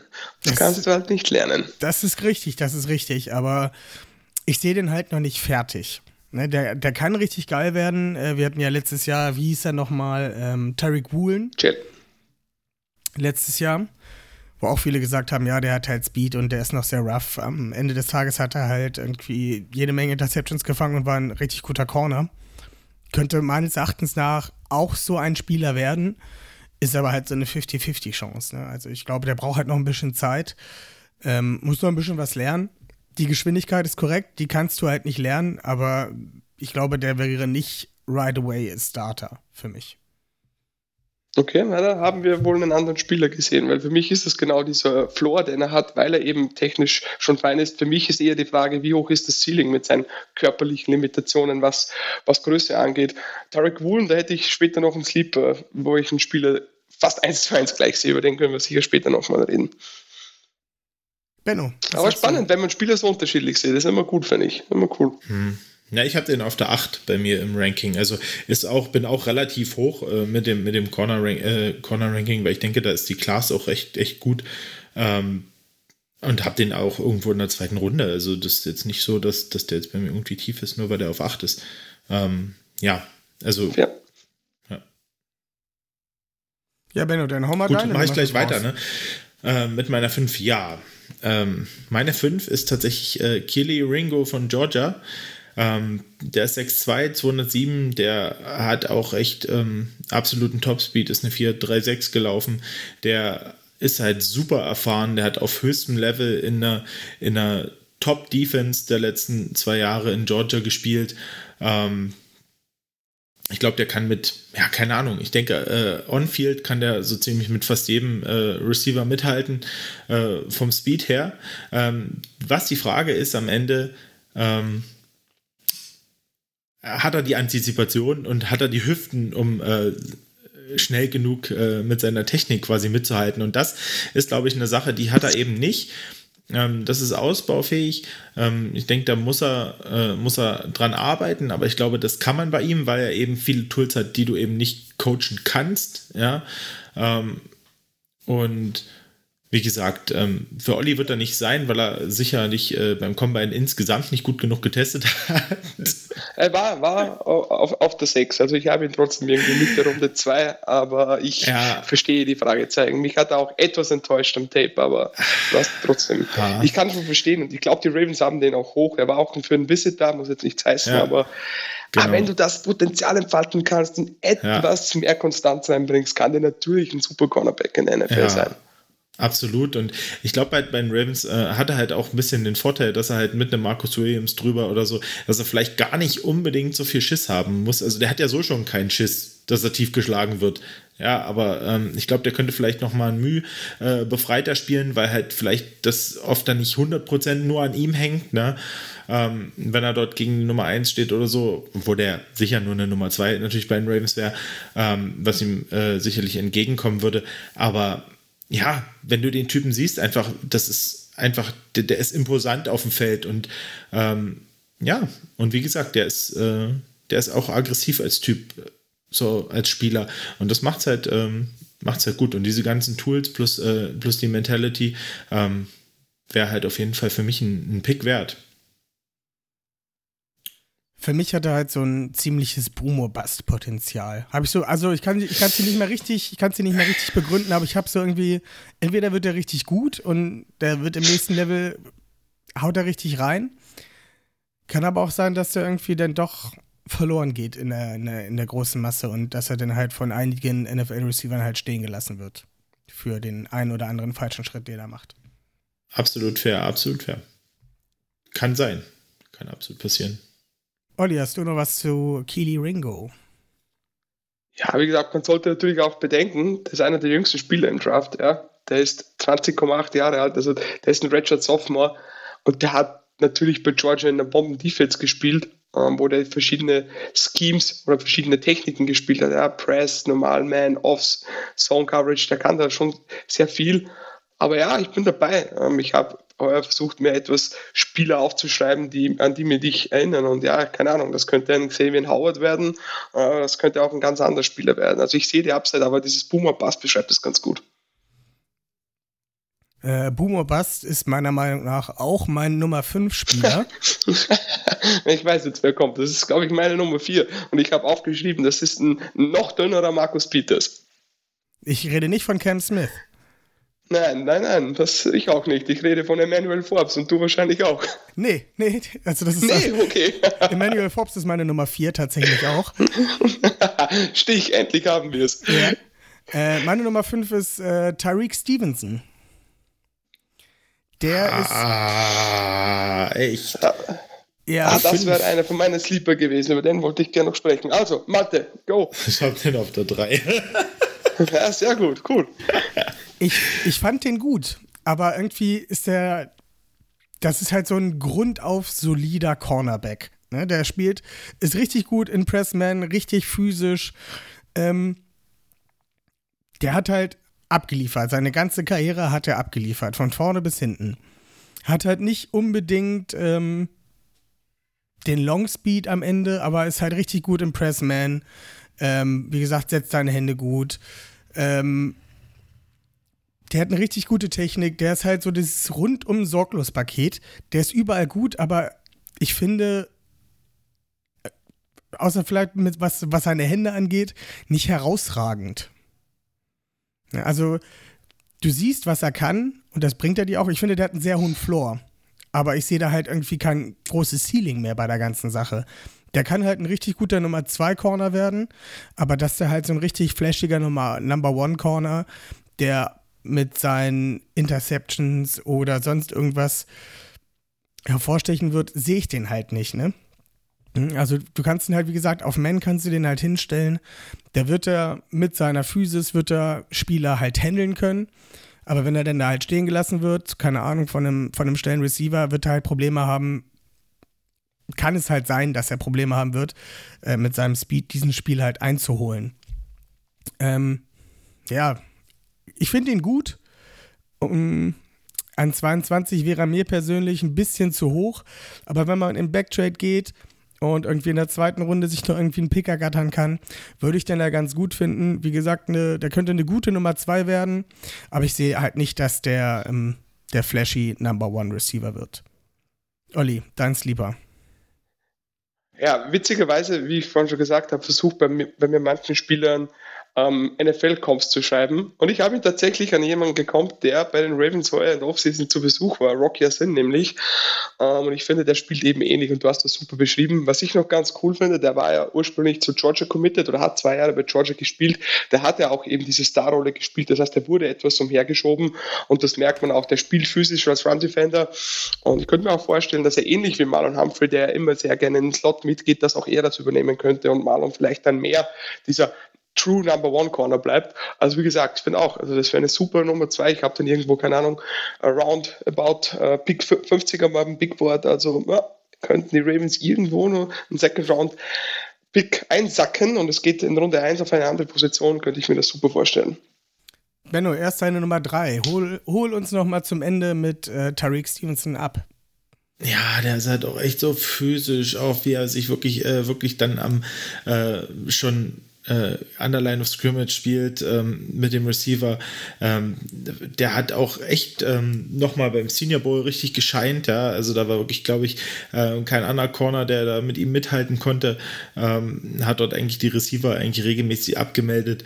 Ähm, ja, und ähm, von daher, äh, wie du schon sagst, das ist einfach jemand, den würde ich Day One auf Nummer 2 Corner wahrscheinlich starten, also den kannst du starten lassen. Den kannst du hinstellen, kannst sagen, pass auf, spiel mir meine Nummer zwei.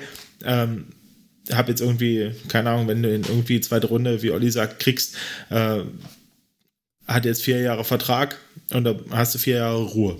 Punkt. Und äh, das fand ich halt irgendwie, äh, fand ich halt irgendwie schon attraktiv für die Ravens, weil so würdest du halt irgendwie das, ja, dein Cornerback Room instant upgraden, aus meiner Sicht. Also, äh, der wird sicher kein Nummer 1 Corner. Ja, dafür ist es einfach, äh, fehlt ihm einfach das bisschen äh, auch äh, athletisch noch. Aber wie gesagt, wenn du wirklich einen High-Floor-Corner willst, der, ähm, der dir viel, ähm, viel gibt, dann ist er auf jeden Fall dein Mann. Also, ich kann nur von meinem Ranking erzählen, höchstwahrscheinlich wäre er, wenn man von, vom, vom Floor ausgeht, wäre er höchstwahrscheinlich meine Nummer 3 geworden. Aber ich habe noch zwei Spieler jetzt vor ihm, die ich halt einfach. Die sind so ein bisschen flashiger bei der ganzen Sache. Und ich habe da so bei zwei Spielern, die kommen, die müssen sich halt beweisen. Und ich glaube, die haben so Bock, sich in der NFL zu beweisen und wirklich den Dog rauszulassen und zu sagen: Ihr habt alle gesagt, ich kann das nicht, ich zeig's euch richtig und ihr zieht mich an. Von daher, Olli, unsere geteilte Nummer 4, starte gerne mit Emmanuel Forbes, Cornerback Mississippi genau. State. Genau so ist es. Was ist bei Emmanuel Forbes? Zwei Statistiken, die man wissen muss. Der gute Mann wog, beim Combine 166 Pfund. Ja, das wäre im nullten, ich wiederhole, im nullten Perzentil der ultimative Outlier. Aber der gute Mann hatte in seiner College-Karriere auch 14 Interceptions in drei Jahren und sechs davon waren Pick Sixes. Das ist ein NCA Rekord oder ein FBS-Rekord, so wie ich mir das aufgeschrieben habe. Und der hat einfach die Nase für den Ball. Und daher, wie gesagt, mein Comp, ein Even Finner, Marcus Peters. Und genauso spielt er auch. Der, der, der, geht halt diese Gambles ein, ja.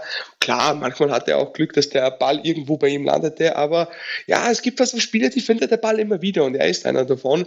Und was mir halt irgendwo auch imponiert hat, also nicht nur seine Instinkte, wie er da für Zone Coverage wirklich rausjumpen kann und reinhüpfen kann, sondern dass der für seine Größe auch echt feistig spielt. Also wirklich, wenn der Screens, da waren einige Plays dabei, die Screens, da explodiert er rein und er ist auch ein deutlich besserer Tackler, als man glauben möchte. Und er ist ja auch mit sechs Fuß oder fast sechs eins ja auch nicht klein. Ja. Er hat auch Arme, die länger als 32 Inches ist. Der hat die Länge, der kann am Catchpoint attackieren.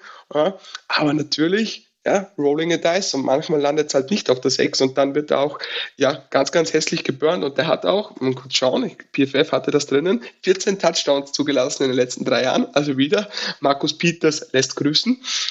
Und was mir halt auch aufgefallen ist, am Mississippi State, das ist mir auch beim zweiten Korn aufgefallen, die haben halt viel Match und, und, und Zone Coverage gespielt, also wenig Press, aber ich muss sagen, im Press sah der, wenn er denn gespielt hat, sah er echt gut aus, weil er da seine Länge nutzt. Die Frage ist halt, wieder 166 Pfund, lässt sich das gegen bessere Athleten in der NFL wirklich übertragen? Ich weiß es nicht, aber wie gesagt, 4-3-5 im 40 der hat halt echt auch Speed und Explosivität.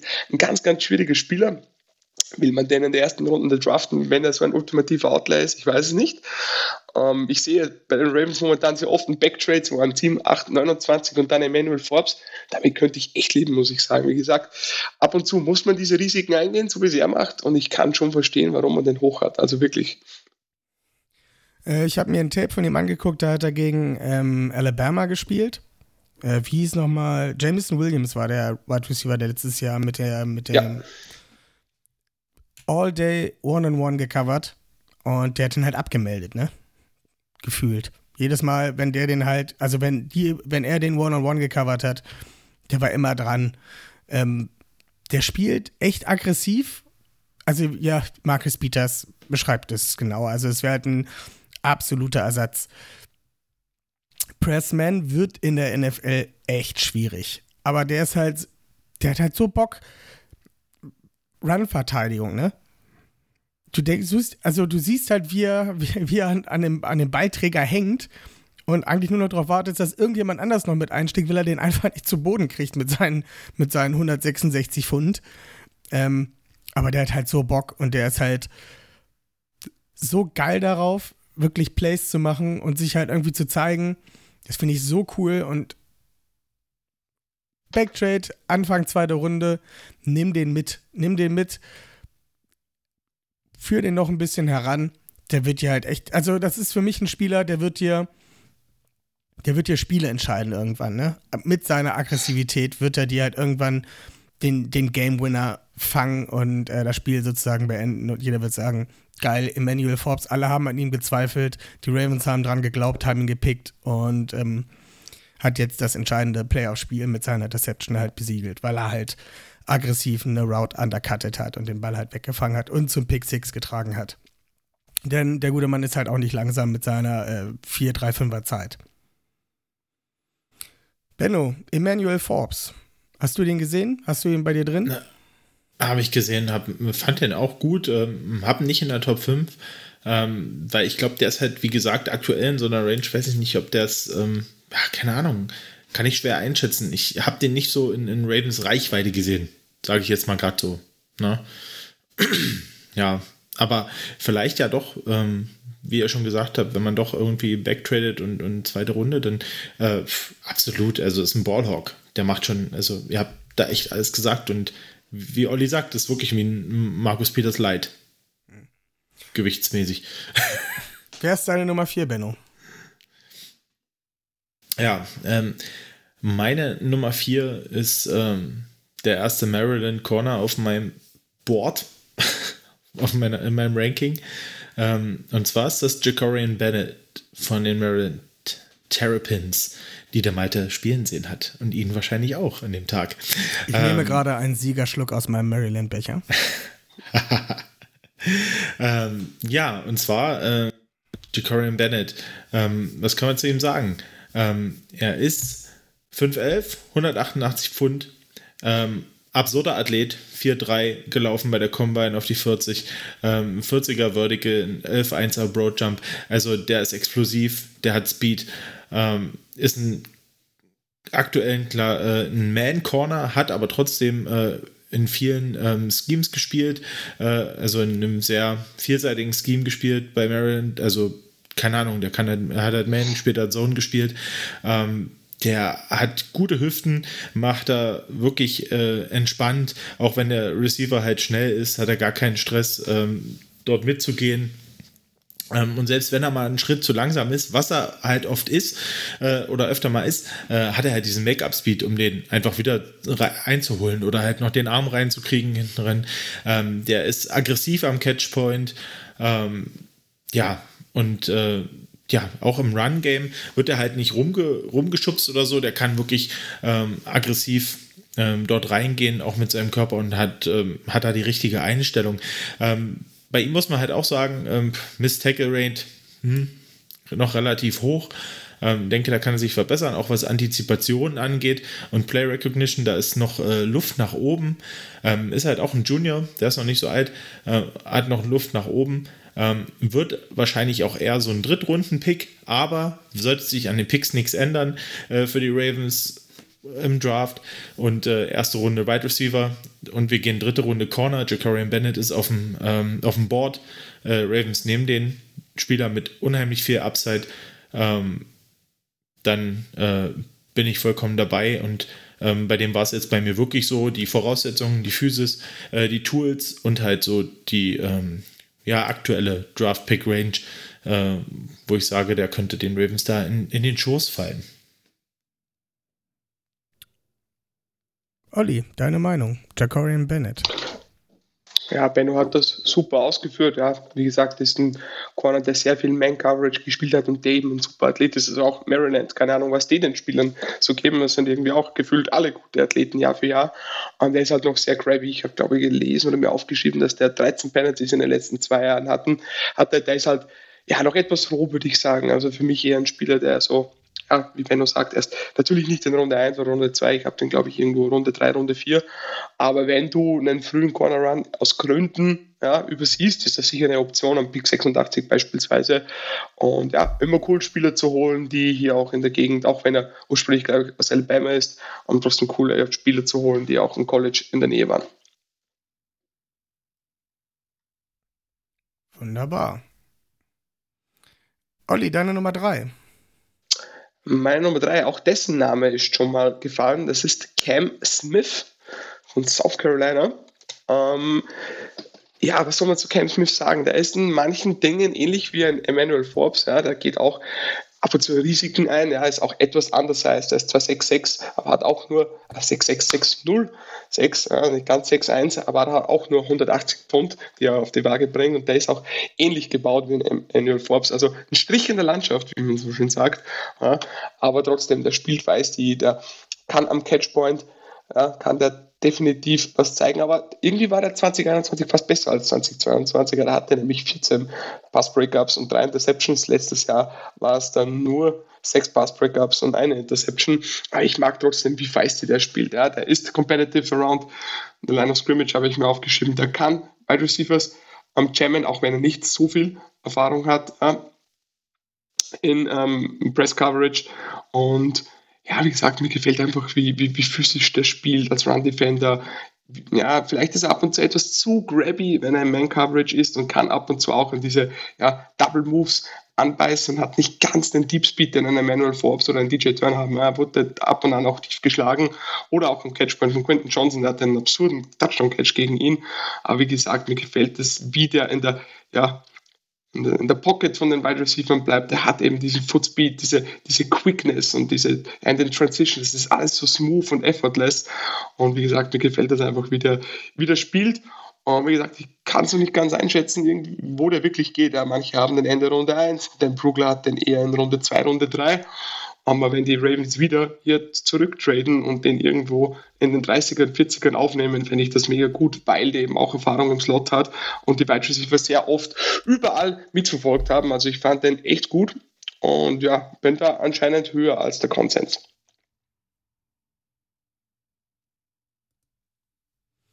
Äh, ist meine Nummer 6. Ähm, sehe den halt mehr als Slot, nicht als Outside Corner. Benno, Cam Smith, ist er bei dir mit drin? Ich glaube nicht. Ähm, nicht im Fünfer, äh, in der Top 5, nein. Ich habe ihn, glaube ich, auch auf der 6. Ähm, gucken wir mal kurz, ja, tatsächlich. Ist bei mir auch die, ähm, auch auf der 6. Äh, ich mag den auch als Slot-Cornerback eigentlich ziemlich gut, weil der echt äh, ziemlich, ähm, ja, auch den QB und Right Receiver eigentlich beide so gleichzeitig auch ganz gut liest. Und ähm, da halt echt, ähm, ja, dann halt aggressiv spielt und äh, wie Olli schon gesagt hat, Top Ball Skills. Ja, ähm, genau. Aber ich habe halt auch äh, eigentlich mehr so nach Outside Corner geschaut. Und ich sehe den halt dann doch eher so im Slot. Absolut. Äh, wenn ich jetzt mal auf meine Nummer 3 komme, der wird sich äh, auch eher in die Slot-Cornerback-Riege stellen, hat aber die meiste Zeit schon Outside gespielt in seiner College-Karriere. Das ist Clark Phillips, der Dritte. Ähm, hat ein bisschen was von Emmanuel Forbes, nur dass er halt äh, noch mal kleiner ist. Der ist nur, Moment, 5'9, glaube ich, war das. Genau, 5'9, aber 20 Pfund schwerer bald als äh, Emmanuel Forbes, der 6'1 ist. Ähm, der ist halt sehr klein, hat sehr kleine Arme, ähm, hat halt nicht unbedingt ähm, am besten getestet, ist nicht 4-5-1 gelaufen. Ähm, was ihn aber halt ausmacht, ist sein, für mich sein Spielverständnis und wird halt auch von vielen so ein bisschen klein geredet. 5-9 versteht er, klein geredet. Nicht so witzig. Danke. ähm, Schenkelklopfer. Naja, der hat auf jeden Fall ein richtig gutes Footballverständnis und sein Tape macht auch super viel Spaß.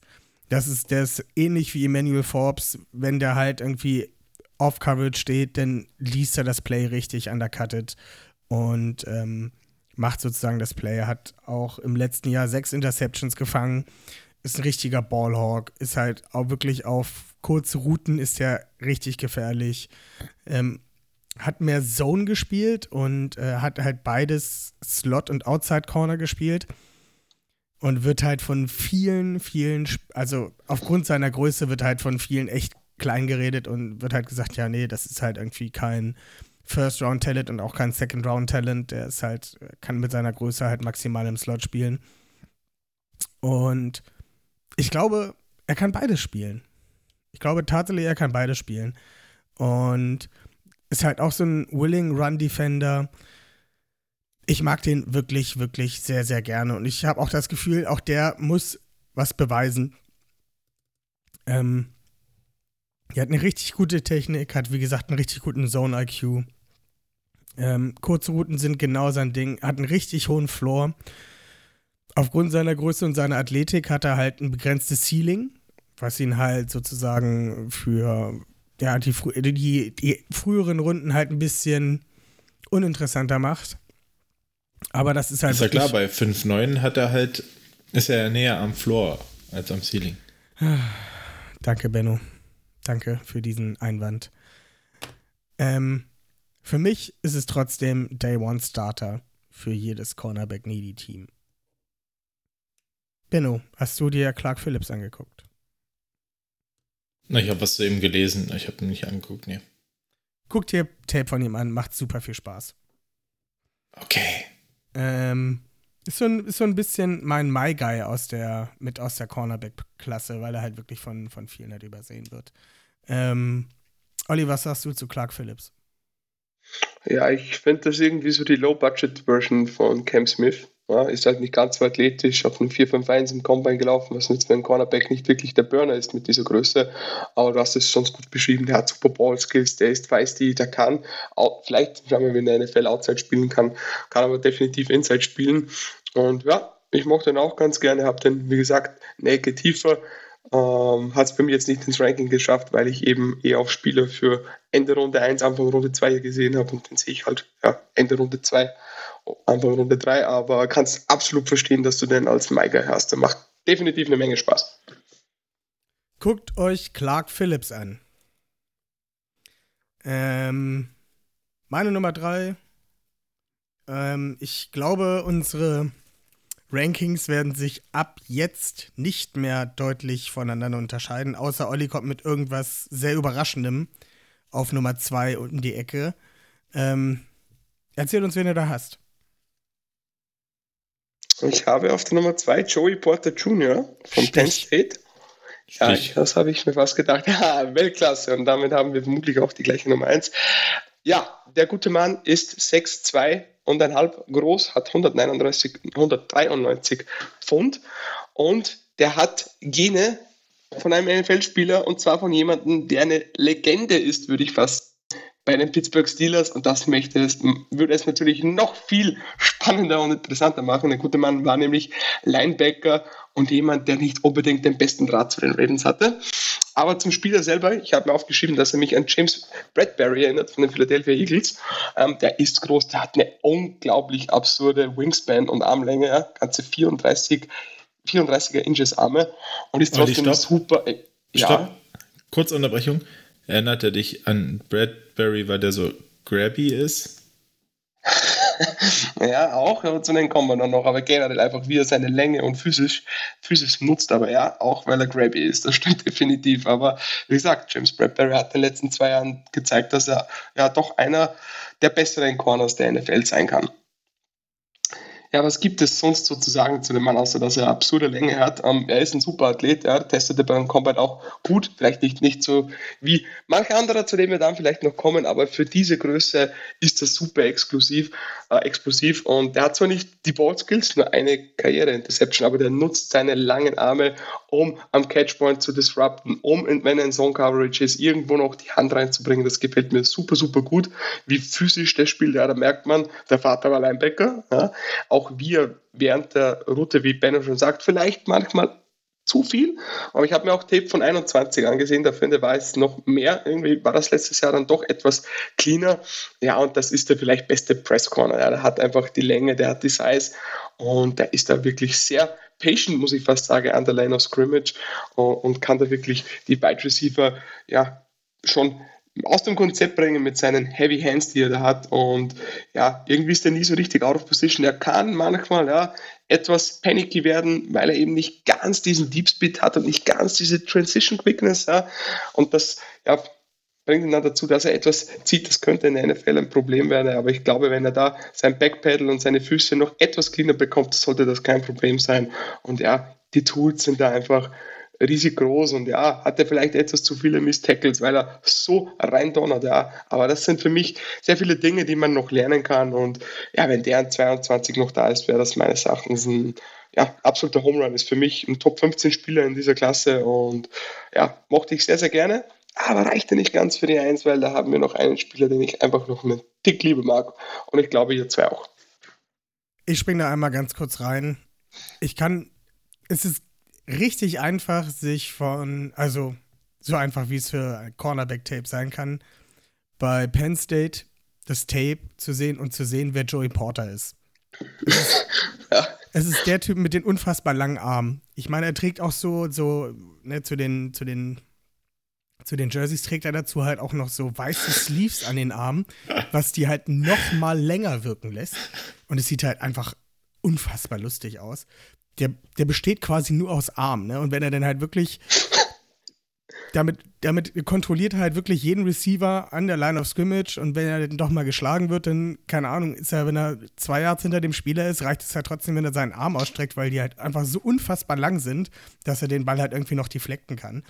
Also, der gewinnt halt wirklich mehr durch seine Physis ähm, und ist halt ein richtig guter Pressman-Corner sagen wir es einfach so, tiefe Routen, wie gesagt, da verliert er ihn manchmal, hat er halt nicht die Produktivität und auch, ich sag mal, nicht diesen, diesen Long Speed, um dann eventuell die Augen vom Target zu lassen, um nach dem Ball zu schauen. Er spielt es dann halt eher auf Nummer sicher und deflected dann eher, anstatt halt, ähm, ja, wirklich aggressiv den Ball zu suchen und den Pick zu machen.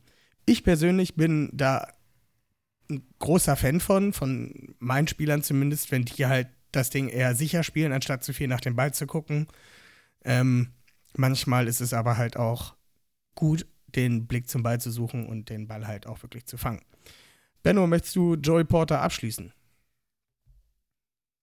Ja, also ich finde das krass und ich glaube, wenn du vor Joey Porter stehst als Receiver, also vielleicht am College natürlich noch mehr als in der, in der NFL, aber ja, wie du schon sagst, mit diesen langen Armen und so, der, der ist einfach, ich glaube, da hast du Respekt vor. Und so wie Olli schon gesagt hat, ich habe das Gefühl, der, den beeindruckt halt nichts.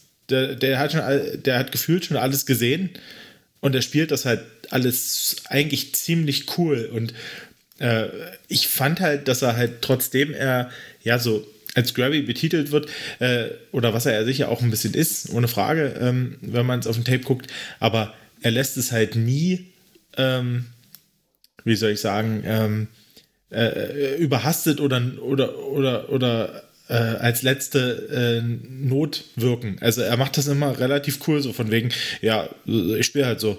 Und ähm, das geht schon irgendwie klar. Auch wenn es das dann vielleicht nicht ist. Aber äh, das fand ich wirklich äh, beeindruckend bei ihm. Ja. Also ich würde ihn auch an 22 nehmen, wenn er da ist. Schleife drum und äh, ab nach Baltimore. Das unterschreibe ich auf jeden Fall. Ähm ja, wenn keiner noch was zu Joy Porter Jr. sagen will, würde ich ähm, unsere, denke ich mal, Konsens Nummer 1. Also es gibt noch zwei Spieler, die höchstwahrscheinlich ein bisschen höher gerankt sind als ähm, unsere Nummer 1. Das äh, entspricht zum Beispiel, ich will sie einmal nur kurz erwähnen. Ähm, das ist einmal Devon Aber vielleicht ist das ja gar nicht unsere Nummer 1. Ich, wir, wir, kennen, wir kennen, also ich kenne deine Nummer 1 und ich kenne Olli gut genug, um seine Nummer 1 zu kennen. Die beiden, die beiden Corner, die höchstwahrscheinlich an Nummer 22 nicht mehr da sein werden, sind einmal Devon Witherspoon von Illinois und äh, Chris, Christian, oh, ich hasse diesen Namen, Christian Gonzalez äh, von Oregon. Ich krieg das einfach auf Englisch nicht raus, ne? Chris, ich krieg's nicht raus. Fürchterlich. Naja, Christian Gonzalez von äh, Oregon, die es höchstwahrscheinlich auch in unser Ranking geschafft hätten und sehr weit oben zu sein, aber sehr wahrscheinlich an 22 nicht da sind. Ich habe so ein bisschen Kyle Hamilton-Vibes gerade, weil das haben wir letztes Jahr genauso vermutet, dass äh, der nicht mehr bei uns da sein wird. Und am Ende ist er, ist er doch bei uns gelandet. Ähm, ich würde jetzt einfach mal ähm, den Namen droppen. Benno, dann darfst du direkt äh, deine Meinung dazu sagen. Du bist gerade bei Joey Porter etwas zu kurz gekommen. Ähm, unsere Konsens Nummer 1 ist Eli Ricks von Alabama. Nicht. genau. Nein, das ist natürlich. Obwohl, ey, komm, so, so weit so, äh, entfernt ist er nicht. Das äh, bei das, mir tatsächlich die 7. Äh, bei mir ja, auch tatsächlich, ist meine 7. Deswegen, das war jetzt der ja. Name, der noch nicht genannt wurde, den ich jetzt noch reinbringen konnte. Unsere Nummer 1 ist natürlich Deontay Banks von Maryland. Benno, hau rein. Genau. Deontay Banks, Maryland, 6'0, 197 Pfund, Physical Freak. 4-3-5 gelaufen auf die 40, 42er Vertical, 11-4er Broad, äh, Explosivität und Speed top-notch, ähm, ist ein schneller, unglaublich physischer Cornerback, der trotzdem beweglich und agil ist, ähm, ist halt ein Press-Zone-Cornerback, hat eine Top-Awareness und, und auch Reaktion, ähm, hat wie schon Jacorian Bennett einfach in einem Scheme gespielt, was sehr, sehr vielseitig ist. Ähm, was mich besonders beeindruckt hat, ist, wie lange der Coverage halten kann in Man. Also, wenn man sich Tape von dem anguckt und äh, den sieht, der verschwindet irgendwo mit dem Receiver aus dem Bild und dann kommt irgendwann der, der, Schwenk und der ist halt immer noch an dem Receiver, auch wenn da jetzt irgendwie schon zwei, drei Sekunden noch vergangen sind. Fand ich ähm, unglaublich beeindruckend. Äh, hat mir richtig Spaß gemacht. Ähm, und äh, vor allem ist er halt ein unglaublich guter Tackler und wahnsinnig aggressiv gegen den Run. Und ja, der ist halt, sag ich jetzt mal, ein Joey Porter plus Einfach weil er nochmal die, diese Top-Physis mehr hat, die Beweglichkeit noch mehr hat, ein bisschen Tick mehr von der Awareness mitbringt. Ähm, und deswegen ähm, ist er hier auch meine Nummer 1. Und ähm, ja, ihr könnt gern auch noch was dazu sagen, aber ich äh, ja, war begeistert von ihm. Ich bringe eine Sache rein, kurz, die ihn für mich halt so hoch haben. Und zwar ist das die Defense, die er in Maryland gespielt hat. Der kann alles spielen. Also der kann jede einzelne Coverage spielen und die spielt er auch echt gut. Und ich habe das Gefühl bei ihm, dass, dass, dass er ein wahnsinnig hohes Ceiling hat und der noch lange nicht fertig ist. Und das ein Spieler ist, der ein Nummer 1 Corner bei jedem Team der NFL werden kann. Muss es nicht, der wäre ein Plug-in Nummer 2 sofort da. Hat aber für mich durchaus das Ceiling, Nummer 1 Corner zu werden. Und ähm, jetzt haben wir nochmal kurz das physische Highlighten von Oliver. Ja, Benno hat es ja eigentlich schon ganz gut zusammengefasst, aber Malte, wie du sagst, ein Spieler, der einen äh, Relative Athletic Score von 10,0 hat, damit einen perfekten Score, wie soll der bei mir nicht ganz oben stehen? Ja? Der nächste direkt im Ranking war der Spieler, an den er mich etwas erinnert hat, nämlich Byron Jones, ähm, der in seiner Hochzeit, bevor die Verletzungen ähm, zugeschlagen haben, irgendwie auch so die Blanket über den Wide Receiver geworfen hat, den über das ganze Feld verfolgen konnte. Und wenn er aufs Klo gelaufen ist, ist Byron Jones oder in diesem Fall Deontay Banks auch noch in der Hosentasche gewesen. Der hat vielleicht nicht ganz die Ball Production, das war bei Deontay Banks auch ein bisschen das Problem. Er hat nur zwei Career Interceptions und, und 13 Pass Deflections, was aber natürlich auch damit zusammenhängt, dass er 2021 sehr viel Zeit mit einer Schulterverletzung ähm, verlor und dafür, dass er gar nicht so viel Erfahrung im College hat, ist er, wie Benno sagt, oder auch wie du, Malte, gesagt hast, so weit, der kann einfach, der lässt sich selten irgendwie austanzen. Diese Transitions, die er macht, sind nahezu perfekt. Ja, der ist so gut an der Line of Scrimmage. Und ja, er findet den Ball nicht immer, aber wie wir wissen, Marlon Humphrey hatte damit auch massive Probleme im College.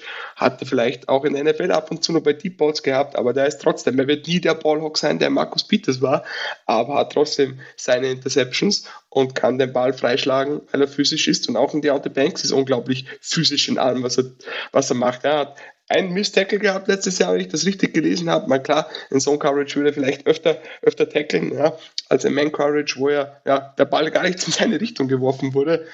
Ähm, außer in der Red Zone, da habe ich irgendwie mir aufgeschrieben, dass er da den einen oder anderen Touchdown zuließ, weil er eben den Ball nicht immer gleich findet. Aber wenn das das größte Problem ist, das sind Dinge, die kann man fixen. Ja, er ist vielleicht auch etwas zu grabby, aber irgendwie ganz normal, wenn ich sehr viel Man-Coverage spiele, dann bin ich halt eher grabby als in Zone-Coverage. Ähm, und ja, wie gesagt, bis auf die fehlende Erfahrung, die Verletzung, dass er ein bisschen grabby ist und die Ballskills eher mäßend, gibt es da nicht viel Negatives zu sagen, außer dass vielleicht ja die Washington Commanders ihn an 16 ziehen und mir mein Herz zerspringen würde, weil der Deontay Banks, das ist, was Russell Bateman vor zwei Jahren bei mir war, nämlich der Spieler, den ich an 22 unbedingt, unbedingt, unbedingt haben möchte. Ähm, aber ja, wie gesagt, Benno hat es gesagt, ich kann mir nicht vorstellen, dass der nicht ein guter Cornerback 2 wird. Das ist irgendwie so das Niedrigste, was ich mir vorstellen kann. Und wenn der irgendwie zündet, dann ist er, wie gesagt, Byron Jones, Marshall Lattimore, ein Marlon Humphrey, würde mich wirklich wundern. Also einfach ein Freak, wie er im Buche steht. Und der gute Mann ist aus Baltimore, hat in Maryland studiert. Bring him home, würde ich dann nur sagen. Oder keep it, keep him home, muss ich eigentlich sagen. Ja, finde ich cool. Unsere Nummer 1. Deontay Banks.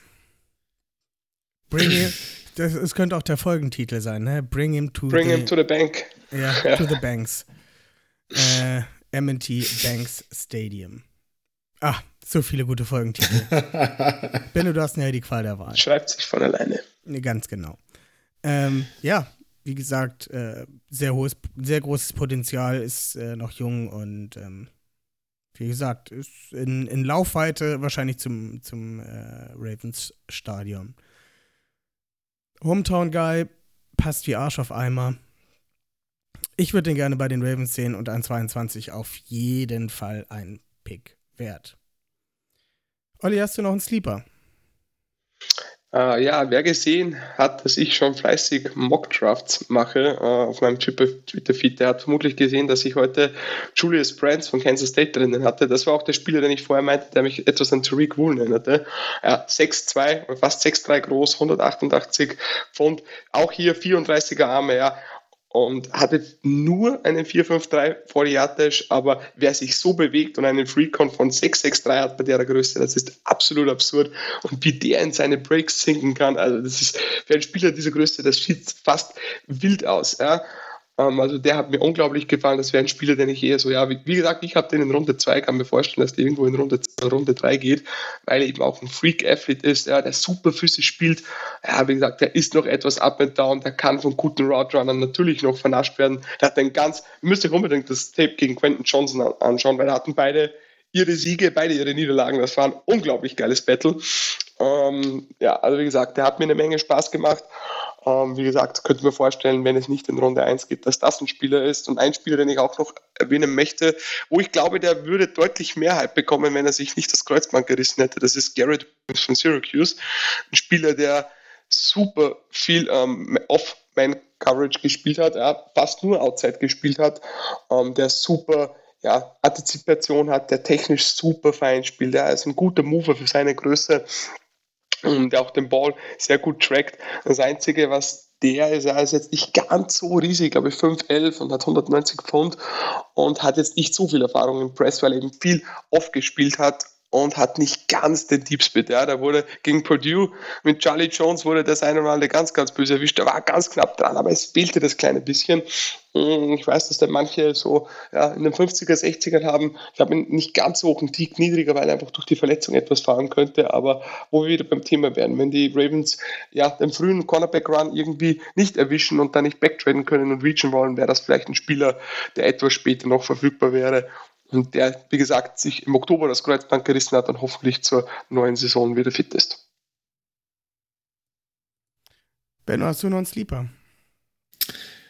Ja, ein Sleeper, ja, ich denke, mit dem muss man Sleeper nennen, weil ich denke, das könnte ein Late-Round-Stil werden. Also, wir haben ihn vorhin schon, du hast ihn schon als Spaß, als unsere Nummer 1, aber ähm, Eli Ricks ähm, ist 6'2, 188, 188 Pfund, großer Man, Corner, der hat ähm, bei LSU gestartet, ähm, hatte dort eine Top-Freshman-Season, äh, hat, glaube ich, mit Derek Stingley zusammen dort gespielt.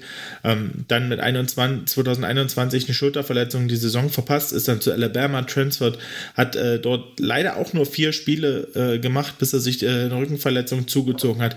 Aber die hatten wirklich hohes Niveau. Der hat eine Wahnsinnsantizipation, eine Wahnsinnstechnik.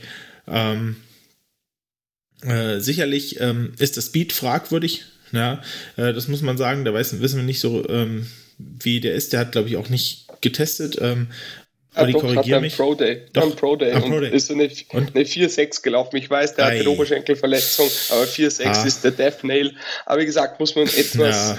etwas beachten, dass er eine Oberschenkelverletzung hatte. Aber diese Verletzungen, ja. ah, so viele Verletzungen. Hm. Und, aber ich kann es halt verstehen, viel, wenn er gespielt hat, ja. es sah echt flashy aus. Aber ja, nur 735 halt Snaps insgesamt gespielt in seiner College-Karriere. Und wie gesagt, diese 4-6 und ein 7-44 Recon, das ist irgendwie so im fünften Perzentil Hurra, da bin ich hm. raus. Ja. Es klingt absolut, halt sehr ähm, nach Jalen Armour Davis. Busy, ne? Ein bisschen, ne? Ja, das stimmt. Ja, ja. Jalen Armour Davis hatte hm. zumindest Speed, aber ja, das mit den Verletzungen macht halt echt Angst. Hat er, habe ich noch nicht gesehen. Gut. Ähm. ähm. In der Theorie zumindest, okay?